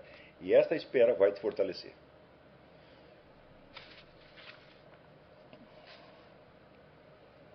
Hum, aqui, outra pergunta. Pedro de Lima. Eu e mais alguns colegas do Seminário de Filosofia estamos querendo estabelecer um grupo de discussão na área de literatura. Fizemos uma reunião via Skype, sem, no entanto, conseguir chegar a uma visão clara de qual seria a forma que o grupo deveria tomar. Uma das possibilidades consideradas foi tomarmos alguma obra da nossa predileção, uma de cada vez, e estudarmos a, o fundo de experiência ali embutido. com a divisão de tarefas entre os membros do grupo. Outra possibilidade seria o estudo dos gêneros literários. É... Tal opção, se fôssemos dos tipos humanos, dos personagens, quer dizer, mais baixos para os mais elevados, nos permitiria logo no início passar, passar a vista na literatura brasileira. Há também uma outra possibilidade que seria o estudo da história da literatura ocidental, talvez priorizando-se a compreensão das formas estilísticas mais valiosas. É, olha, eu acho o seguinte: você tem, tem, tem, que seguir as seguintes linhas. A leitura das grandes obras da literatura tem que ser um costume, tem que ser um hábito, você está sempre lendo. Quer dizer, quando você não tem mais nada que fazer, você pega uma obra, um romance, uma peça de teatro, um livro de poemas e vai lendo, vai lendo. Vai a experiência acumulada. Mesmo que você não esteja fazendo nenhum estudo sistemático daquilo, aquilo é simplesmente ampliação do imaginário. Isso tem que estar fazendo sempre, sempre, sempre, sempre. Eu às vezes passo um tempo, passo dois anos sem ler um, coisa de literatura de ficção, de repente dá um faniquito e começo a ler tudo de novo, porque eu sinto que está faltando. Né? Então agora, por exemplo, eu estou me atualizando aqui esses escritores americanos e ingleses dos últimos 30, 40 anos. Estou descobrindo coisas maravilhosas. Né? É, então, isso tem que ser prática constante. Isto só não basta para fazer um grupo de estudo de literatura. Você tem que fazer isto, vamos dizer, pode fazer exame aprofundado do ponto de vista, vamos dizer, da, da, desse mesmo ponto de vista que você falou, quer dizer, investigar o fundo de experiência humana que tem ali, mas, ao mesmo tempo, o estudo da história da literatura é absolutamente indispensável. Quer dizer, a história dos estilos, a história das épocas, tem que saber tudo isso aí. Justamente para você, quando deparar com uma grande obra, você vê que ela não se explica pelo estilo de época, nem coisa nenhuma. Tem ali um elemento a mais que é irredutível. É, eu sugiro que você leia, vocês leiam a história da literatura ocidental do Carpo. Foi assim que eu comecei. Eu li a história da literatura ocidental do Carpo e fui marcando ali todos os autores que eram mais importantes e os seus livros. Falei, eu vou ler essa porcaria toda até o fim da minha vida. Estou cumprindo o programa até hoje, tá certo? Esta semana mesmo comprei um livro que eu vi citado no Otto Maria Carpo 50 anos atrás, o livro da Sigrid Undset, né, escritora da Noruega. É, são uns romances épicos. Então, eu vi aquilo e falei, lembrei, falei, ah, estava na minha lista do tempo que eu li o Carpo. Então, estou cumprindo até hoje. São livros e mais livros, mais livros que não, não acaba, você, coisa para você ler o resto da sua vida. É, ao mesmo tempo, você deve fazer um estudo das discussões teóricas, você deve pegar os grandes críticos teóricos da literatura, que não são muitos, na verdade. Né? Você pegar aí o Northrop Frye, né? é, Matthew Arnold, é, todos esses. Se quiser uma lista, eu dou uma lista depois, tá certo? e está na constante reflexão crítica. Na língua portuguesa você tem excelentes teóricos, como Fidelino de Figueiredo, o Adolfo Casais Monteiro, o, o próprio Álvaro Lins. Né? É, tem muito, muita coisa boa aí. A reflexão crítica sobre a literatura é extremamente importante. Quer dizer, para a formação do filósofo, isso aí, ele tem que se alimentar de boa literatura o tempo todo e, ao mesmo tempo, ter a reflexão crítica. Né? Perguntar o que, que é isso, como é que se faz isso, Tá não só pela, vamos dizer, pela aquisição da técnica literária, mas como um aprofundamento na experiência humana. Isso aí você tem, tem que fazer de qualquer maneira. Então são esses três pilares: a constante leitura das, das obras, a reflexão crítica e a aquisição do conhecimento da história da literatura. Vai por essas três vias ao mesmo tempo, tá certo? E vai dar certo no fim. Carlos Felice pergunta: o senhor utiliza da técnica astrocaracterórica para analisar as intenções do filósofo do seu texto? Jamais. Jamais. Primeiro, porque nós não temos certeza dos dados astrológicos desses indivíduos, na maior parte dos casos. Né? É, em segundo lugar, porque o texto deve dizer por si qual é a experiência a que ele remete. Quer dizer, não se trata nem mesmo de você estudar o texto e a biografia do camarada. A biografia é um elemento depois pode, posterior que pode te ajudar. O importante é você tentar puxar do próprio texto a experiência humana que está ali subentendida. Se, se você não pode, na maior parte dos casos, descobrir positivamente qual é a experiência, você pode pelo menos descobrir quais são os limites do imaginário do indivíduo e, portanto, o que, que ele não está enxergando e que deveria enxergar por ser inerente ao assunto do qual ele está, tratando. Tá certo? É, Marcos Maris. O senhor poderia fazer um breve comentário sobre o filósofo Errol. Collingwood e seus estudos sobre arte e estética? Não posso, porque o livro do Collingwood está na minha estante há 30 anos e eu ainda não li. Não, não aconteceu, porque eu, geral, só leio coisa que é pertinente ao que eu estou estudando no momento. Não coincidiu, ele nunca entrou na. É, nunca chegou o momento dele. Quando eu leio, eu comento. Hum, quando o senhor diz que Marx deixou esquemas de abstração para ser preenchidos pelo imaginário e quem tem contato com a sua teoria, pode-se pensar que Marx fez isso de caso pensado? Não. De jeito nenhum. Hum? Ele fez porque era a única coisa que ele podia fazer. Agora, ele fez a mesma coisa que o René Descartes. Quer dizer, por que, que você tem que imaginar que aquela. Que aquele, por que, que você tem que acreditar que o primeiro impacto de uma imaginário, de uma experiência real ou imaginária, lhe deu uma revelação sobre a natureza das coisas. Né? Eu me lembro que aos 15 anos de idade eu descobri a lei dos três estados de Augusto Comte. Só que eu não sabia que se chamava lei dos três estados, que tinha sido inventada por Augusto Comte e que estava errada. Mas naquele momento me pareceu a revelação divina. Né? Eu falava, ah, tudo, olha só, tem, a história tem três etapas, etc. O que, o que eu sabia de história, que era quase nada, se articulava facilmente dentro dessa série de três. Então eu acreditei que era uma, uma iluminação. Então, Karl Marx fez a mesma coisa. A primeira sacação que ele teve é, sobre a mecânica do capitalismo, ele acreditou nela imediatamente. Quer dizer, em vez de aprofundar a experiência, René Descartes fez a mesma coisa. Quer dizer, teve aquele sonho e acreditou no sonho. Então, não, é claro que eles não fazem isso de caso pensado, mas ao mesmo tempo são responsáveis pelo que fizeram.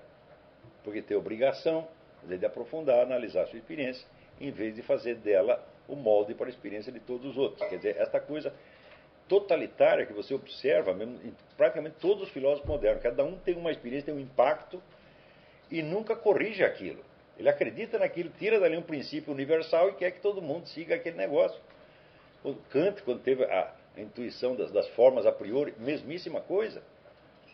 Ah, se você teve uma bela intuição, ótimo, espera um pouco que você vai ver que ela está errada. É? Aprofunde, examine criticamente, confira com a experiência dos outros. Né? Dizia São Tomás aqui, na verdade é filho do tempo, quer dizer, você tem que absorver a experiência humana de, das outras pessoas tá e aprender, vamos dizer, assim enriquecer com aquilo, em vez de achar que só porque você tem uma bela ideia aos 15 anos de idade, você superou tudo. A posição de Descartes é evidentemente assim, ele diz, ah, tudo que veio antes não interessa. Né? O, o, começo da história é moi. Mas é claro que isso é uma presunção idiota. E quem quer que raciocine assim, chega, vamos dizer, a produzir uma infinidade de problemas que ele não pode resolver. Você vê que praticamente todas as discussões idiotas que houve a partir de René Descartes, tudo nasce desse sonho que ele teve. Né? Quer dizer, os, a, a escola cartesiana, que acabou por dominar a Europa, né, ela, ela mesma ela não se dominou a si própria. Apareceram no dia seguinte 50 correntes cartesianas em total conflito umas com as outras. Aqui não podia ter coerência nenhuma. Tá certo? Então, à mesma medida que isso expande a sua influência, se multiplicam as suas dissidências internas indefinidamente.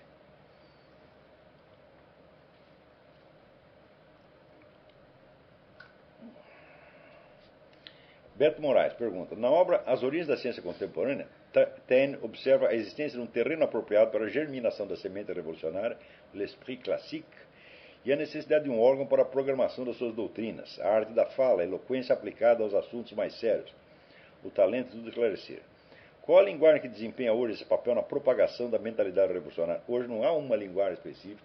A linguagem revolucionária ela se impregnou em toda a cultura contemporânea é muito difícil sair dela. Eu acho que esse é um dos grandes problemas, então, para dizer, as pessoas que se consideram conservadoras, cristãs, etc., etc., é, é não só criar outra linguagem, mas impugnar essa, essa linguagem revolucionária.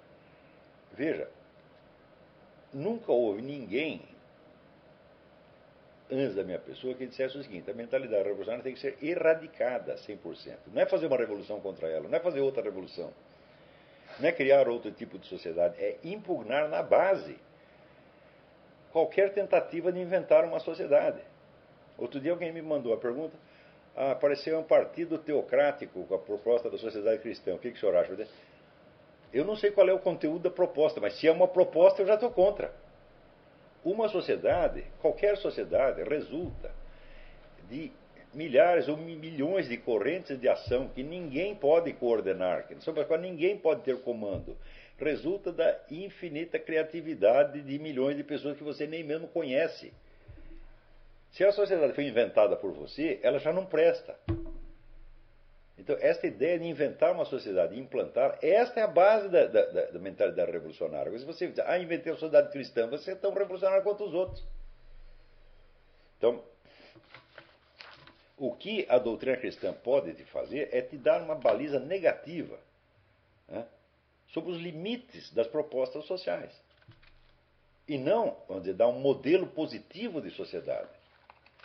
Né? Eu acho que a noção mesmo de sociedade cristã ela já está impugnada no momento em que Cristo diz: dai a César o que é de César e a Deus o que é de Deus. Né? Então,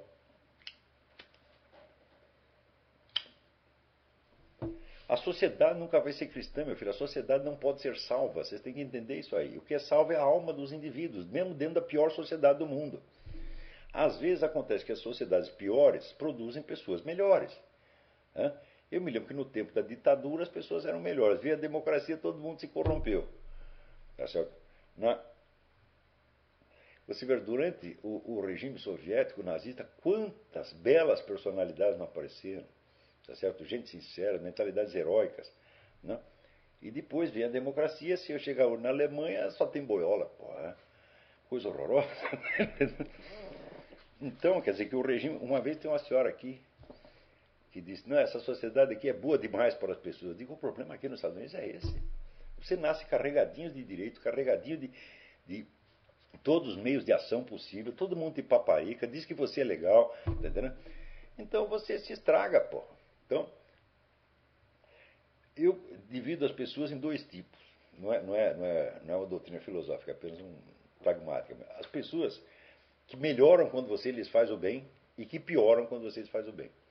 Então por isso você deve fazer o bem para todo mundo, porque quem não presta se revela no instante seguinte. Agora, se você tratar as pessoas mal, você nunca vai saber se elas são boas ou más. Trata todo mundo bem, seja generoso com todo mundo, seja tolerante com todo mundo, e na primeira vez que o indivíduo se revelar, né, você avisa, fala, você tem três chances, na terceira tu põe para fora. É muito simples, né? É...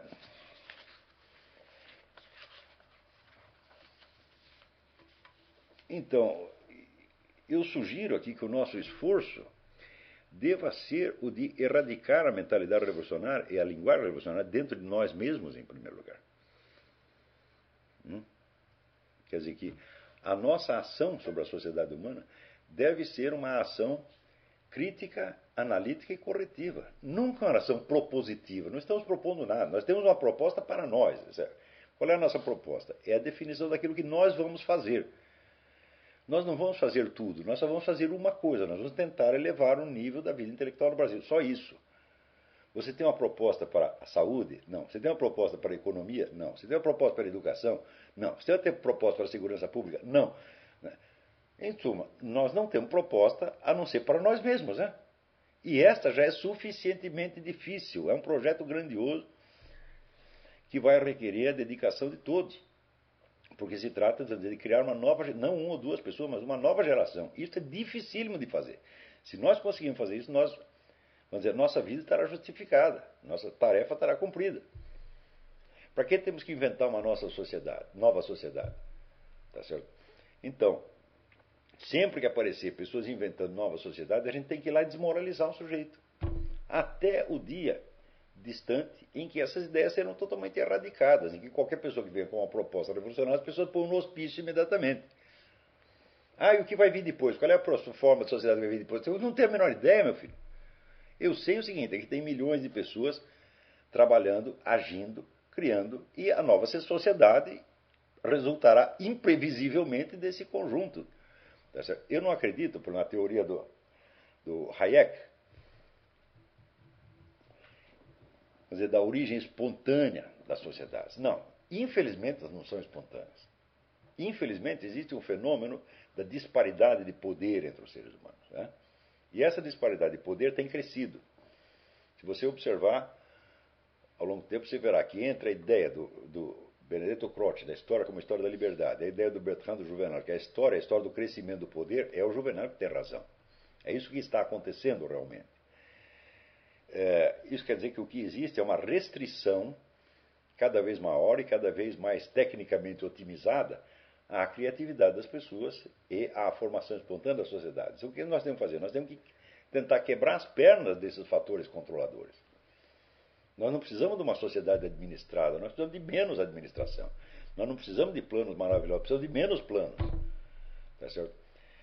Porque, sobretudo, esses indivíduos que fazem planos de longo prazo, eles nunca estarão vivos para a gente poder cobrar deles. Como é que nós podemos jogar hoje né, na cara de Karl Marx? Olha aí o que você fez. Ele não está mais aqui. Então, a ideia de que, por exemplo, os projetos políticos devem ser de curto prazo é inerente à democracia moderna. Quer dizer, você vai ficar no governo por quatro, cinco, sei lá, parece que na França é oito, né? Oito anos. No máximo, oito anos, né? É, então, você tem que fazer as coisas nesse, nesse prazo, meu filho. Se não fez, nós te botamos de lá para fora. E se você fez tudo errado, você tem que fazer de tal maneira que o governo seguinte possa desfazer tudo aquilo e tentar outra coisa. Quer dizer, tentativa. A sociedade tem o direito de aprender com tentativa e erro. Quem vem com os planos de longo prazo, com os planos abrangentes, tira de nós o direito de aprender por tentativa e erro. Sobretudo quando esses planos não estão esclarecidos e não são discutidos em público, como por exemplo os planos do partido que governa o Brasil. Ele tem programa de governo para mostrar para as pessoas e ele tem um plano secreto que só é discutido internamente, e é esse que está sendo executado. O outro é só para fim de propaganda. Então, quer dizer, você está envolvido dentro de um projeto de longo prazo que você desconhece.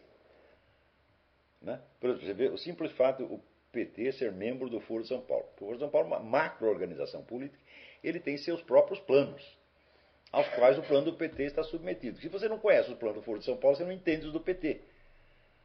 E os planos do Foro de São Paulo não são conhecidos por ninguém no Brasil. Então, o que está sendo implantado dizer, é um plano secreto, de longo prazo, incompreensível para a maioria da população. Como é que você vai chamar isso de democracia? É? A democracia não pode ter plano de longo prazo. Você tem plano de governo de quatro anos, e olhe lá. Né? Então, o que eu estou fazendo, só somente estou levando a sério um dos elementos fundamentais da democracia moderna. Não digo que a democracia seja o melhor dos regimes possíveis, mas é, é o que nós temos e não está tão desconfortável assim. Por exemplo, eu acho uma delícia eu poder xingar o Lula, xingar o Obama, não me acontecer nada. Eu acho uma delícia, eu acho que todo mundo tem que ter esse direito. Né? Eu gostaria que todo mundo desfrutasse né, desse prazer de poder xingar os governantes. Né? É, não tenho nenhuma justificativa profunda de filosofia política para isso. Esse é apenas, vamos dizer, um, um, gosto que eu tenho e que eu gostaria que os outros também desfrutassem desse prazer. Né? Então, por isso que eu gosto da democracia. Não tenho, não tenho nenhum argumento para oferecer em, em, favor dela. Eu tenho argumento que ela existe e ela está funcionando e, e, que eu não sou capaz de pensar uma coisa melhor. Então, eu só me, me limito a levar a sério a proposta democrática e entender as suas consequências, as suas exigências internas. Né? Então, uma dessas exigências é que não haja planos de longo prazo. Isso me parece tão óbvio. Quer dizer, se o período de governo é quatro anos, ou cinco anos, ou oito anos, que seja, então, meu filho, você tem que ter plano só para este ponto. E você não tem o direito de encaixar este plano nominal num outro plano de longo prazo que está secreto. É?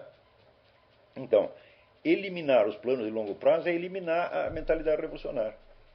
É que ninguém aqui vai fazer uma sociedade, meu filho. Você vai fazer o que você vai fazer, e se você conseguir fazer o que é da sua conta, já fez muito. Né? Então, nós temos que nos opor à mentalidade revolucionária, não no seu conteúdo apenas, mas na sua forma. É por isso que, vamos dizer, a descrição que eu fiz da mentalidade revolucionária é toda baseada na forma, mente, não no conteúdo da proposta. Mudar o conteúdo da proposta, mas continuar dentro da mesma lógica, é vamos dizer, você criar uma variante do vírus. Você está combatendo um vírus, o que, que você faz? Você cria uma subespécie do vírus que vai se multiplicar mais ainda. Então não vem com a história de sociedade cristã para cima de mim. A sociedade jamais será cristã. Quem tem que ser cristão somos nós. Né? A sociedade tem que estar cheia de cristãos. de modo que, de uma maneira ou outra, o cristianismo prevaleça, mas não como fórmula de sociedade. Ele per permaneça como critério de julgamento, critério das atitudes perante as situações concretas.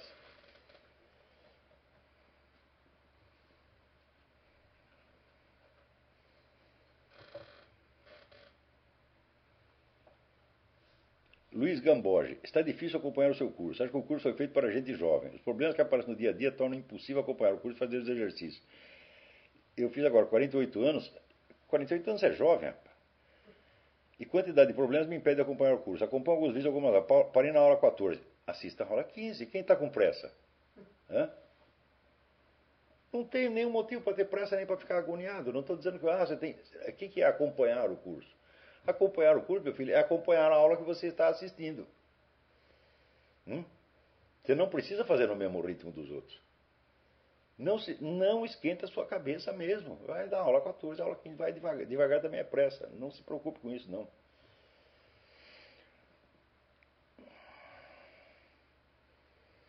Luiz Felipe Adurens Cordeiro filme Tropa de Elite 2 mostra exatamente a situação que o senhor disse. O coronel Nascimento entra no sistema de segurança pública do Rio de Janeiro com a ilusão de modificá-lo estando lá dentro, mas acaba sendo usado pelo sistema. É isso. É? Se é para você implodir o sistema, você tem que começar a implodi-lo desde o primeiro dia. Agora, o establishment militar não é o é, lugar adequado para você fazer isso, mas a universidade é. é. Por quê? Uma instituição militar é inteirinha baseada na obediência e não na livre discussão. Existe livre discussão dentro do establishment militar, existe livre discussão dentro de um órgão que se chama Estado-Maior. Hum? O Estado-Maior é onde você tem toda a liberdade de criticar, onde todas as ideias são admitidas, etc. Mas a hora que o Estado-Maior então, discute as coisas e passa para o comandante. O comandante faz a sua escolha e a partir dali o Estado-Maior não tem que obedecer, mesmo que não concorde. Isso é a base do establishment militar. Portanto, ali não é o lugar para você fazer bagunça. Hein? Mas a universidade é. Hum? Eu fico espantado de ver como a ideia de hierarquia e disciplina se impregnou na universidade brasileira como se fosse um colégio interno. É incrível. Vamos dizer, a autoridade que hoje em dia, por exemplo, uh, os orientadores de tese têm sobre os seus orientandos que o professor tem sobre seus alunos. É um negócio impressionante. Para quem viu como era a universidade em outras épocas e vê isso acontecendo hoje, deve transformar tudo em colégio interno. Um professor não tem o direito de dizer para você, não, você não pode citar tal livro. É? Isso não existe. É? Então, ele pode tentar fazer isso e fazer uma pressão, mas é um blefe. É? Por exemplo, se você vê que o seu professor os seus professores, tá estão te obrigando a mentir na sua tese, processe-os. Né? Eles não têm autoridade para fazer isso. Isso é fraude. Então, em primeiro lugar, você usa, usa o instrumento, vamos dizer, da intimidação justa. Quer dizer, olha, eu sei mais do que você, eu estou consentindo, por um favor, por uma generosidade minha, estou consentindo que você seja orientador da minha tese, só por um motivo burocrático, e não por um direito inerente que você tenha. Tá certo? É, então você se dê por muito honrado de assinar aí a, a, a minha tese, e, por favor, dê palpite quando você revelar mais conhecimento que eu. Quer dizer, não, se você tem mais conhecimento, você é meu professor. Se eu tenho mais conhecimento, sou eu o seu professor. Hã? momentaneamente estamos com posições trocadas. Mas na universidade não é nenhuma universidade é admissível que fatores burocráticos e hierárquicos se sobreponham ao valor do conhecimento. Isso é a negação mesma da definição de universidade. Certo? Então, o que é a universidade? É universitas literaram et scientiarum. É o universo das letras e das ciências. E também o universo dos professores e alunos. Tá certo? não é um exército, não é um colégio interno, é, não é uma ordem monástica, não é uma organização hierárquica de jeito nenhum. É. Numa universidade, o elemento hierárquico tem de ser mínimo. Isso é pela própria natureza das coisas, porque ela é feita para fomentar a investigação, a discussão e o progresso do conhecimento. Se não atende às suas finalidades, não merece existir. Então, entre lá dentro com a mentalidade correta e obrigue os camaradas a praticarem aquilo que define a missão da universidade.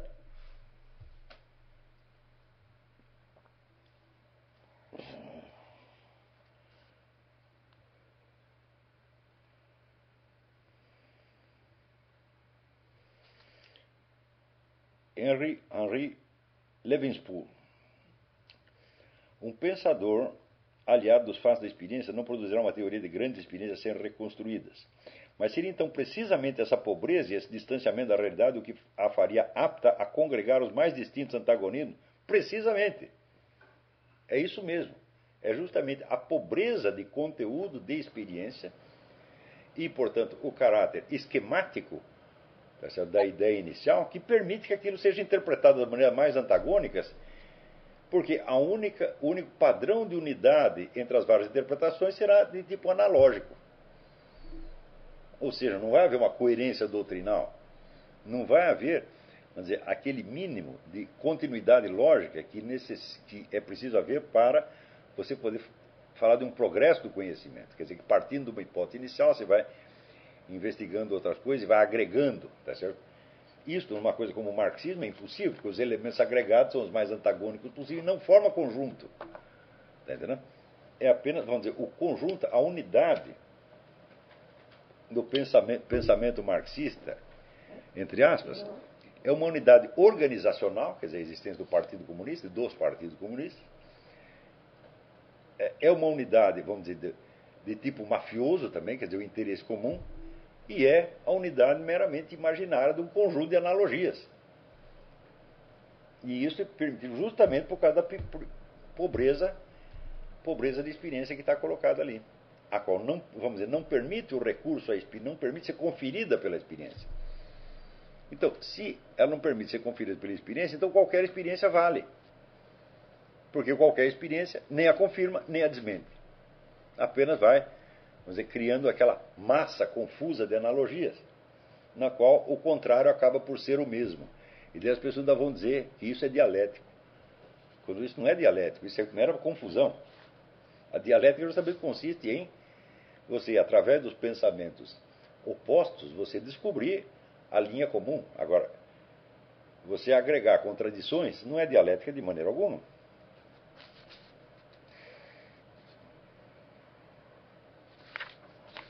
mais.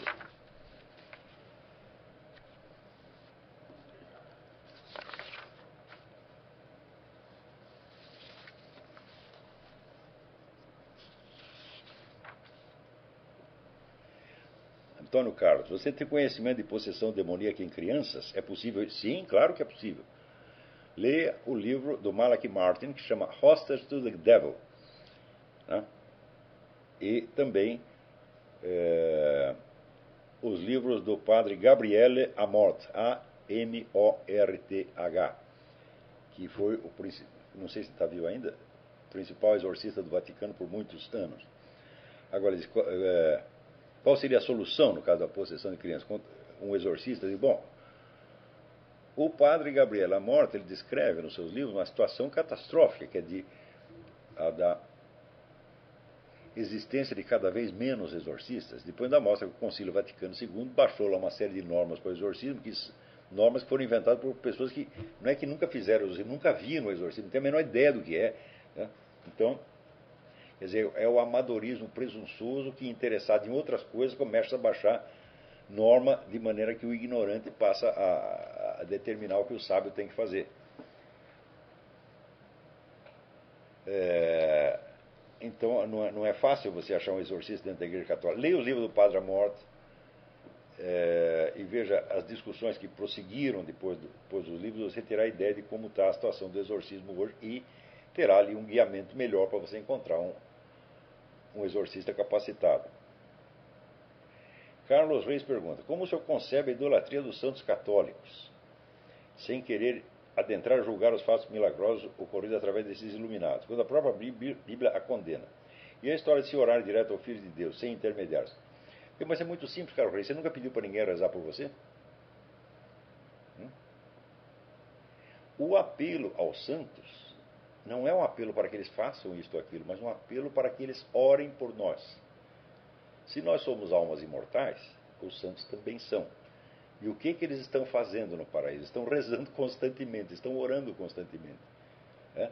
E nós pedimos que orem por nós em função de seus méritos. Quantas vezes uma pessoa não é salva pelos méritos do outro?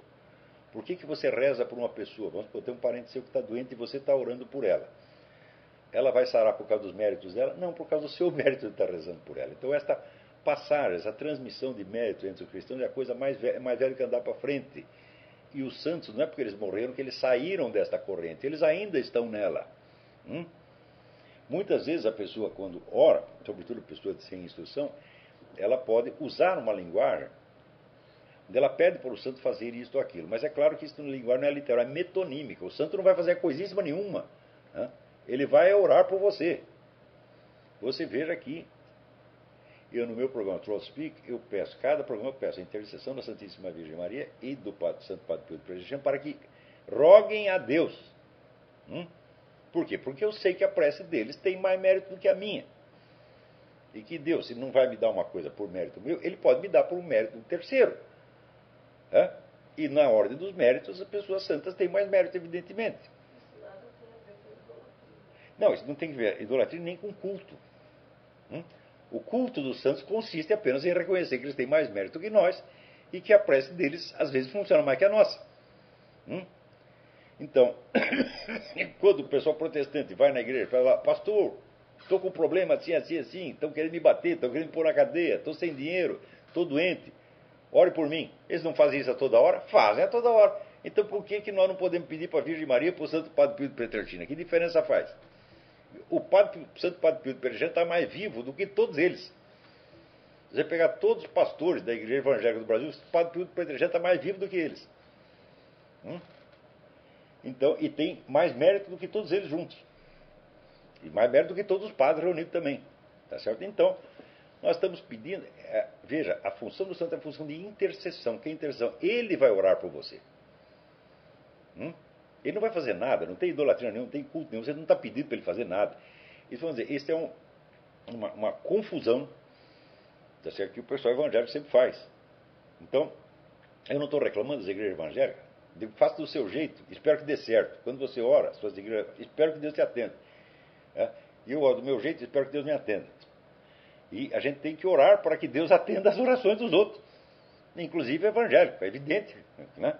E eles também têm que orar para que Deus atenda a nós, porque não é por ser católico que a gente vai ter mais mérito. Às vezes tem muito cara protestante, tem muito mais mérito que nós. Então, vai ser muito engraçado, né? Você chegar lá no céu e, olha, você está aqui porque o pastor lá rezou por você. Pode acontecer isso, nada impede. Por exemplo, você pega o pastor Richard Wurmbrand, né? Quantos padres católicos podem se gabar de ter perante Deus os méritos que esse homem teve?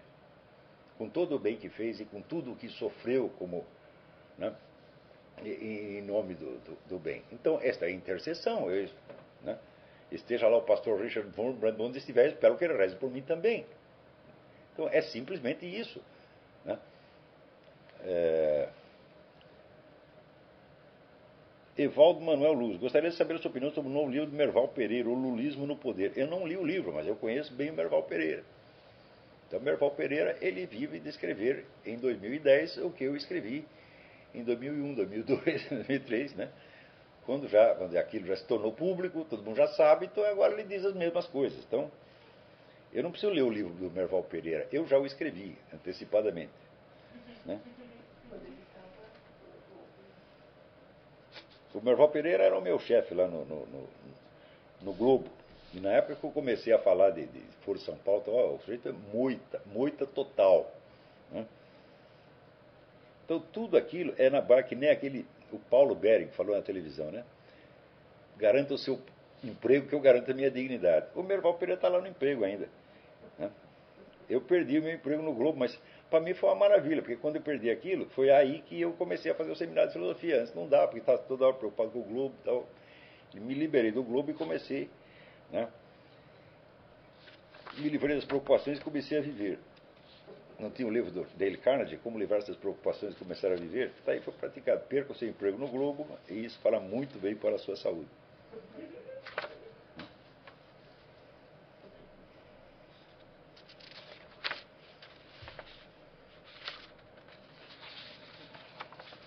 É... Marcos Paulo Rissembelboeira. A teologia da história, vista a partir do nexo entre o tempo e a eternidade, poderia ser idêntica à filosofia política pelo elo entre a existência histórica e a consciência de imortalidade no indivíduo singular?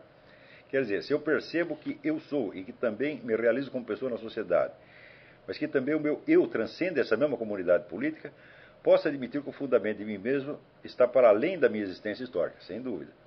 Mas que para os outros se passa o mesmo. Aí é que está o problema. Né? Quer dizer, o fato de que você, por ser uma alma imortal, transcende infinitamente não só a existência da sua sociedade histórica, mas a de toda a história humana, mas também toda a história humana, não quer dizer que você é tão importante assim, porque com os outros se passa a mesma coisa. Quer dizer, cada um de nós tem essa, essa dupla face temporal e eterna. O esquecimento da dimensão eterna faz o quê? Faz com que a sociedade humana se torne o extremo limite do horizonte do pensável. Isso é o que Antônio Gramsci chamava a completa terrestrialização do pensamento. Então você vai criar uma redoma, você vai criar um mundinho falso e tratá-lo como se ele fosse o universo inteiro. Então é claro que esta é a base de todas as políticas totalitárias do mundo. Como é que o sujeito pode aderir a uma coisa como comunismo ou nazismo se ele lembrar que ele é uma alma imortal hein, e que ele tem um destino celeste ou infernal? Hein? Então, você acha que, sei lá, Himmler, quando assinava um decreto, lá mandando não sei quantos judeus para o campo de concentração, ele pensava assim: o que, que Deus vai pensar disso? Como é que eu vou me explicar lá em cima quando chegar? É claro que não pensava uma coisa dessa. Ao contrário, eles inverteram, porque os nazistas não eram ateus, eles eram gnósticos. Né? Então, é, eles achavam que ou você construindo uma sociedade assim, um assado, ou você destruindo tudo, você estava cumprindo uma grande missão histórica. Você era a ação do Deus espiritual que está destruindo a obra do demiurgo mal que criou esse mundo. Então, por isso mesmo, eles não, eh, não se incomodavam se tudo que eles estavam fazendo desse errado. Quer dizer, a destruição total da Alemanha estava nos planos de Hitler. Dizer, ou nós fazemos a sociedade assim, ou dominamos tudo, ou nós nos ferramos completamente. As duas coisas servem, porque as duas servem ao propósito gnóstico. Então você acha que algum desses caras pensava em prestar satisfações a Deus? Não. Né? Ele achava que Deus que criou o mundo era mau e que ele tinha que destruir essa obra. Então, quer dizer que uma perspectiva totalmente errada sobre a eternidade determinou a filosofia política. Pelo lado comunista, a mesma coisa. Né? O, a negação da transcendência encerra os seres humanos dentro da, do, do, mundo histórico e faz com que o futuro hipotético da história se torne, adquira o estatuto e as dimensões do juízo final. É o famoso tribunal da história. Então não existe tribunal da história. O tribunal da história é construído de mentira. A, né? a, a, o presidente do tribunal da história deve ser algum Fidel Castro, algum cara, né? Um, um, um Papadoc, um Idi Amin, entendeu? O que você vê de injustiça histórica consagrada ao longo de séculos, às vezes passa 10 séculos, você, as pessoas ainda estão mentindo com aquilo. Você, quem, quem pode dizer assim, é, com sã consciência, como Fidel Castro, a história me absolverá? Eu digo, é claro, é fácil a história te, te, te absolver. Você dá uma propina para os historiadores e eles te absolveram. Aliás, é exatamente isso que o Partido Comunista faz, alimenta milhares de historiadores para manter mentira. E daí diz que a história te absolveu. É, a história é o reino do engano. A história é o reino do engodo. Tá certo? Então, não é ali que você vai ver claramente a ação de Deus. Ali você vê a ação de Deus, do diabo, tudo misturado. Tá certo? E o ser humano ali no meio tentando mais ou menos se orientar.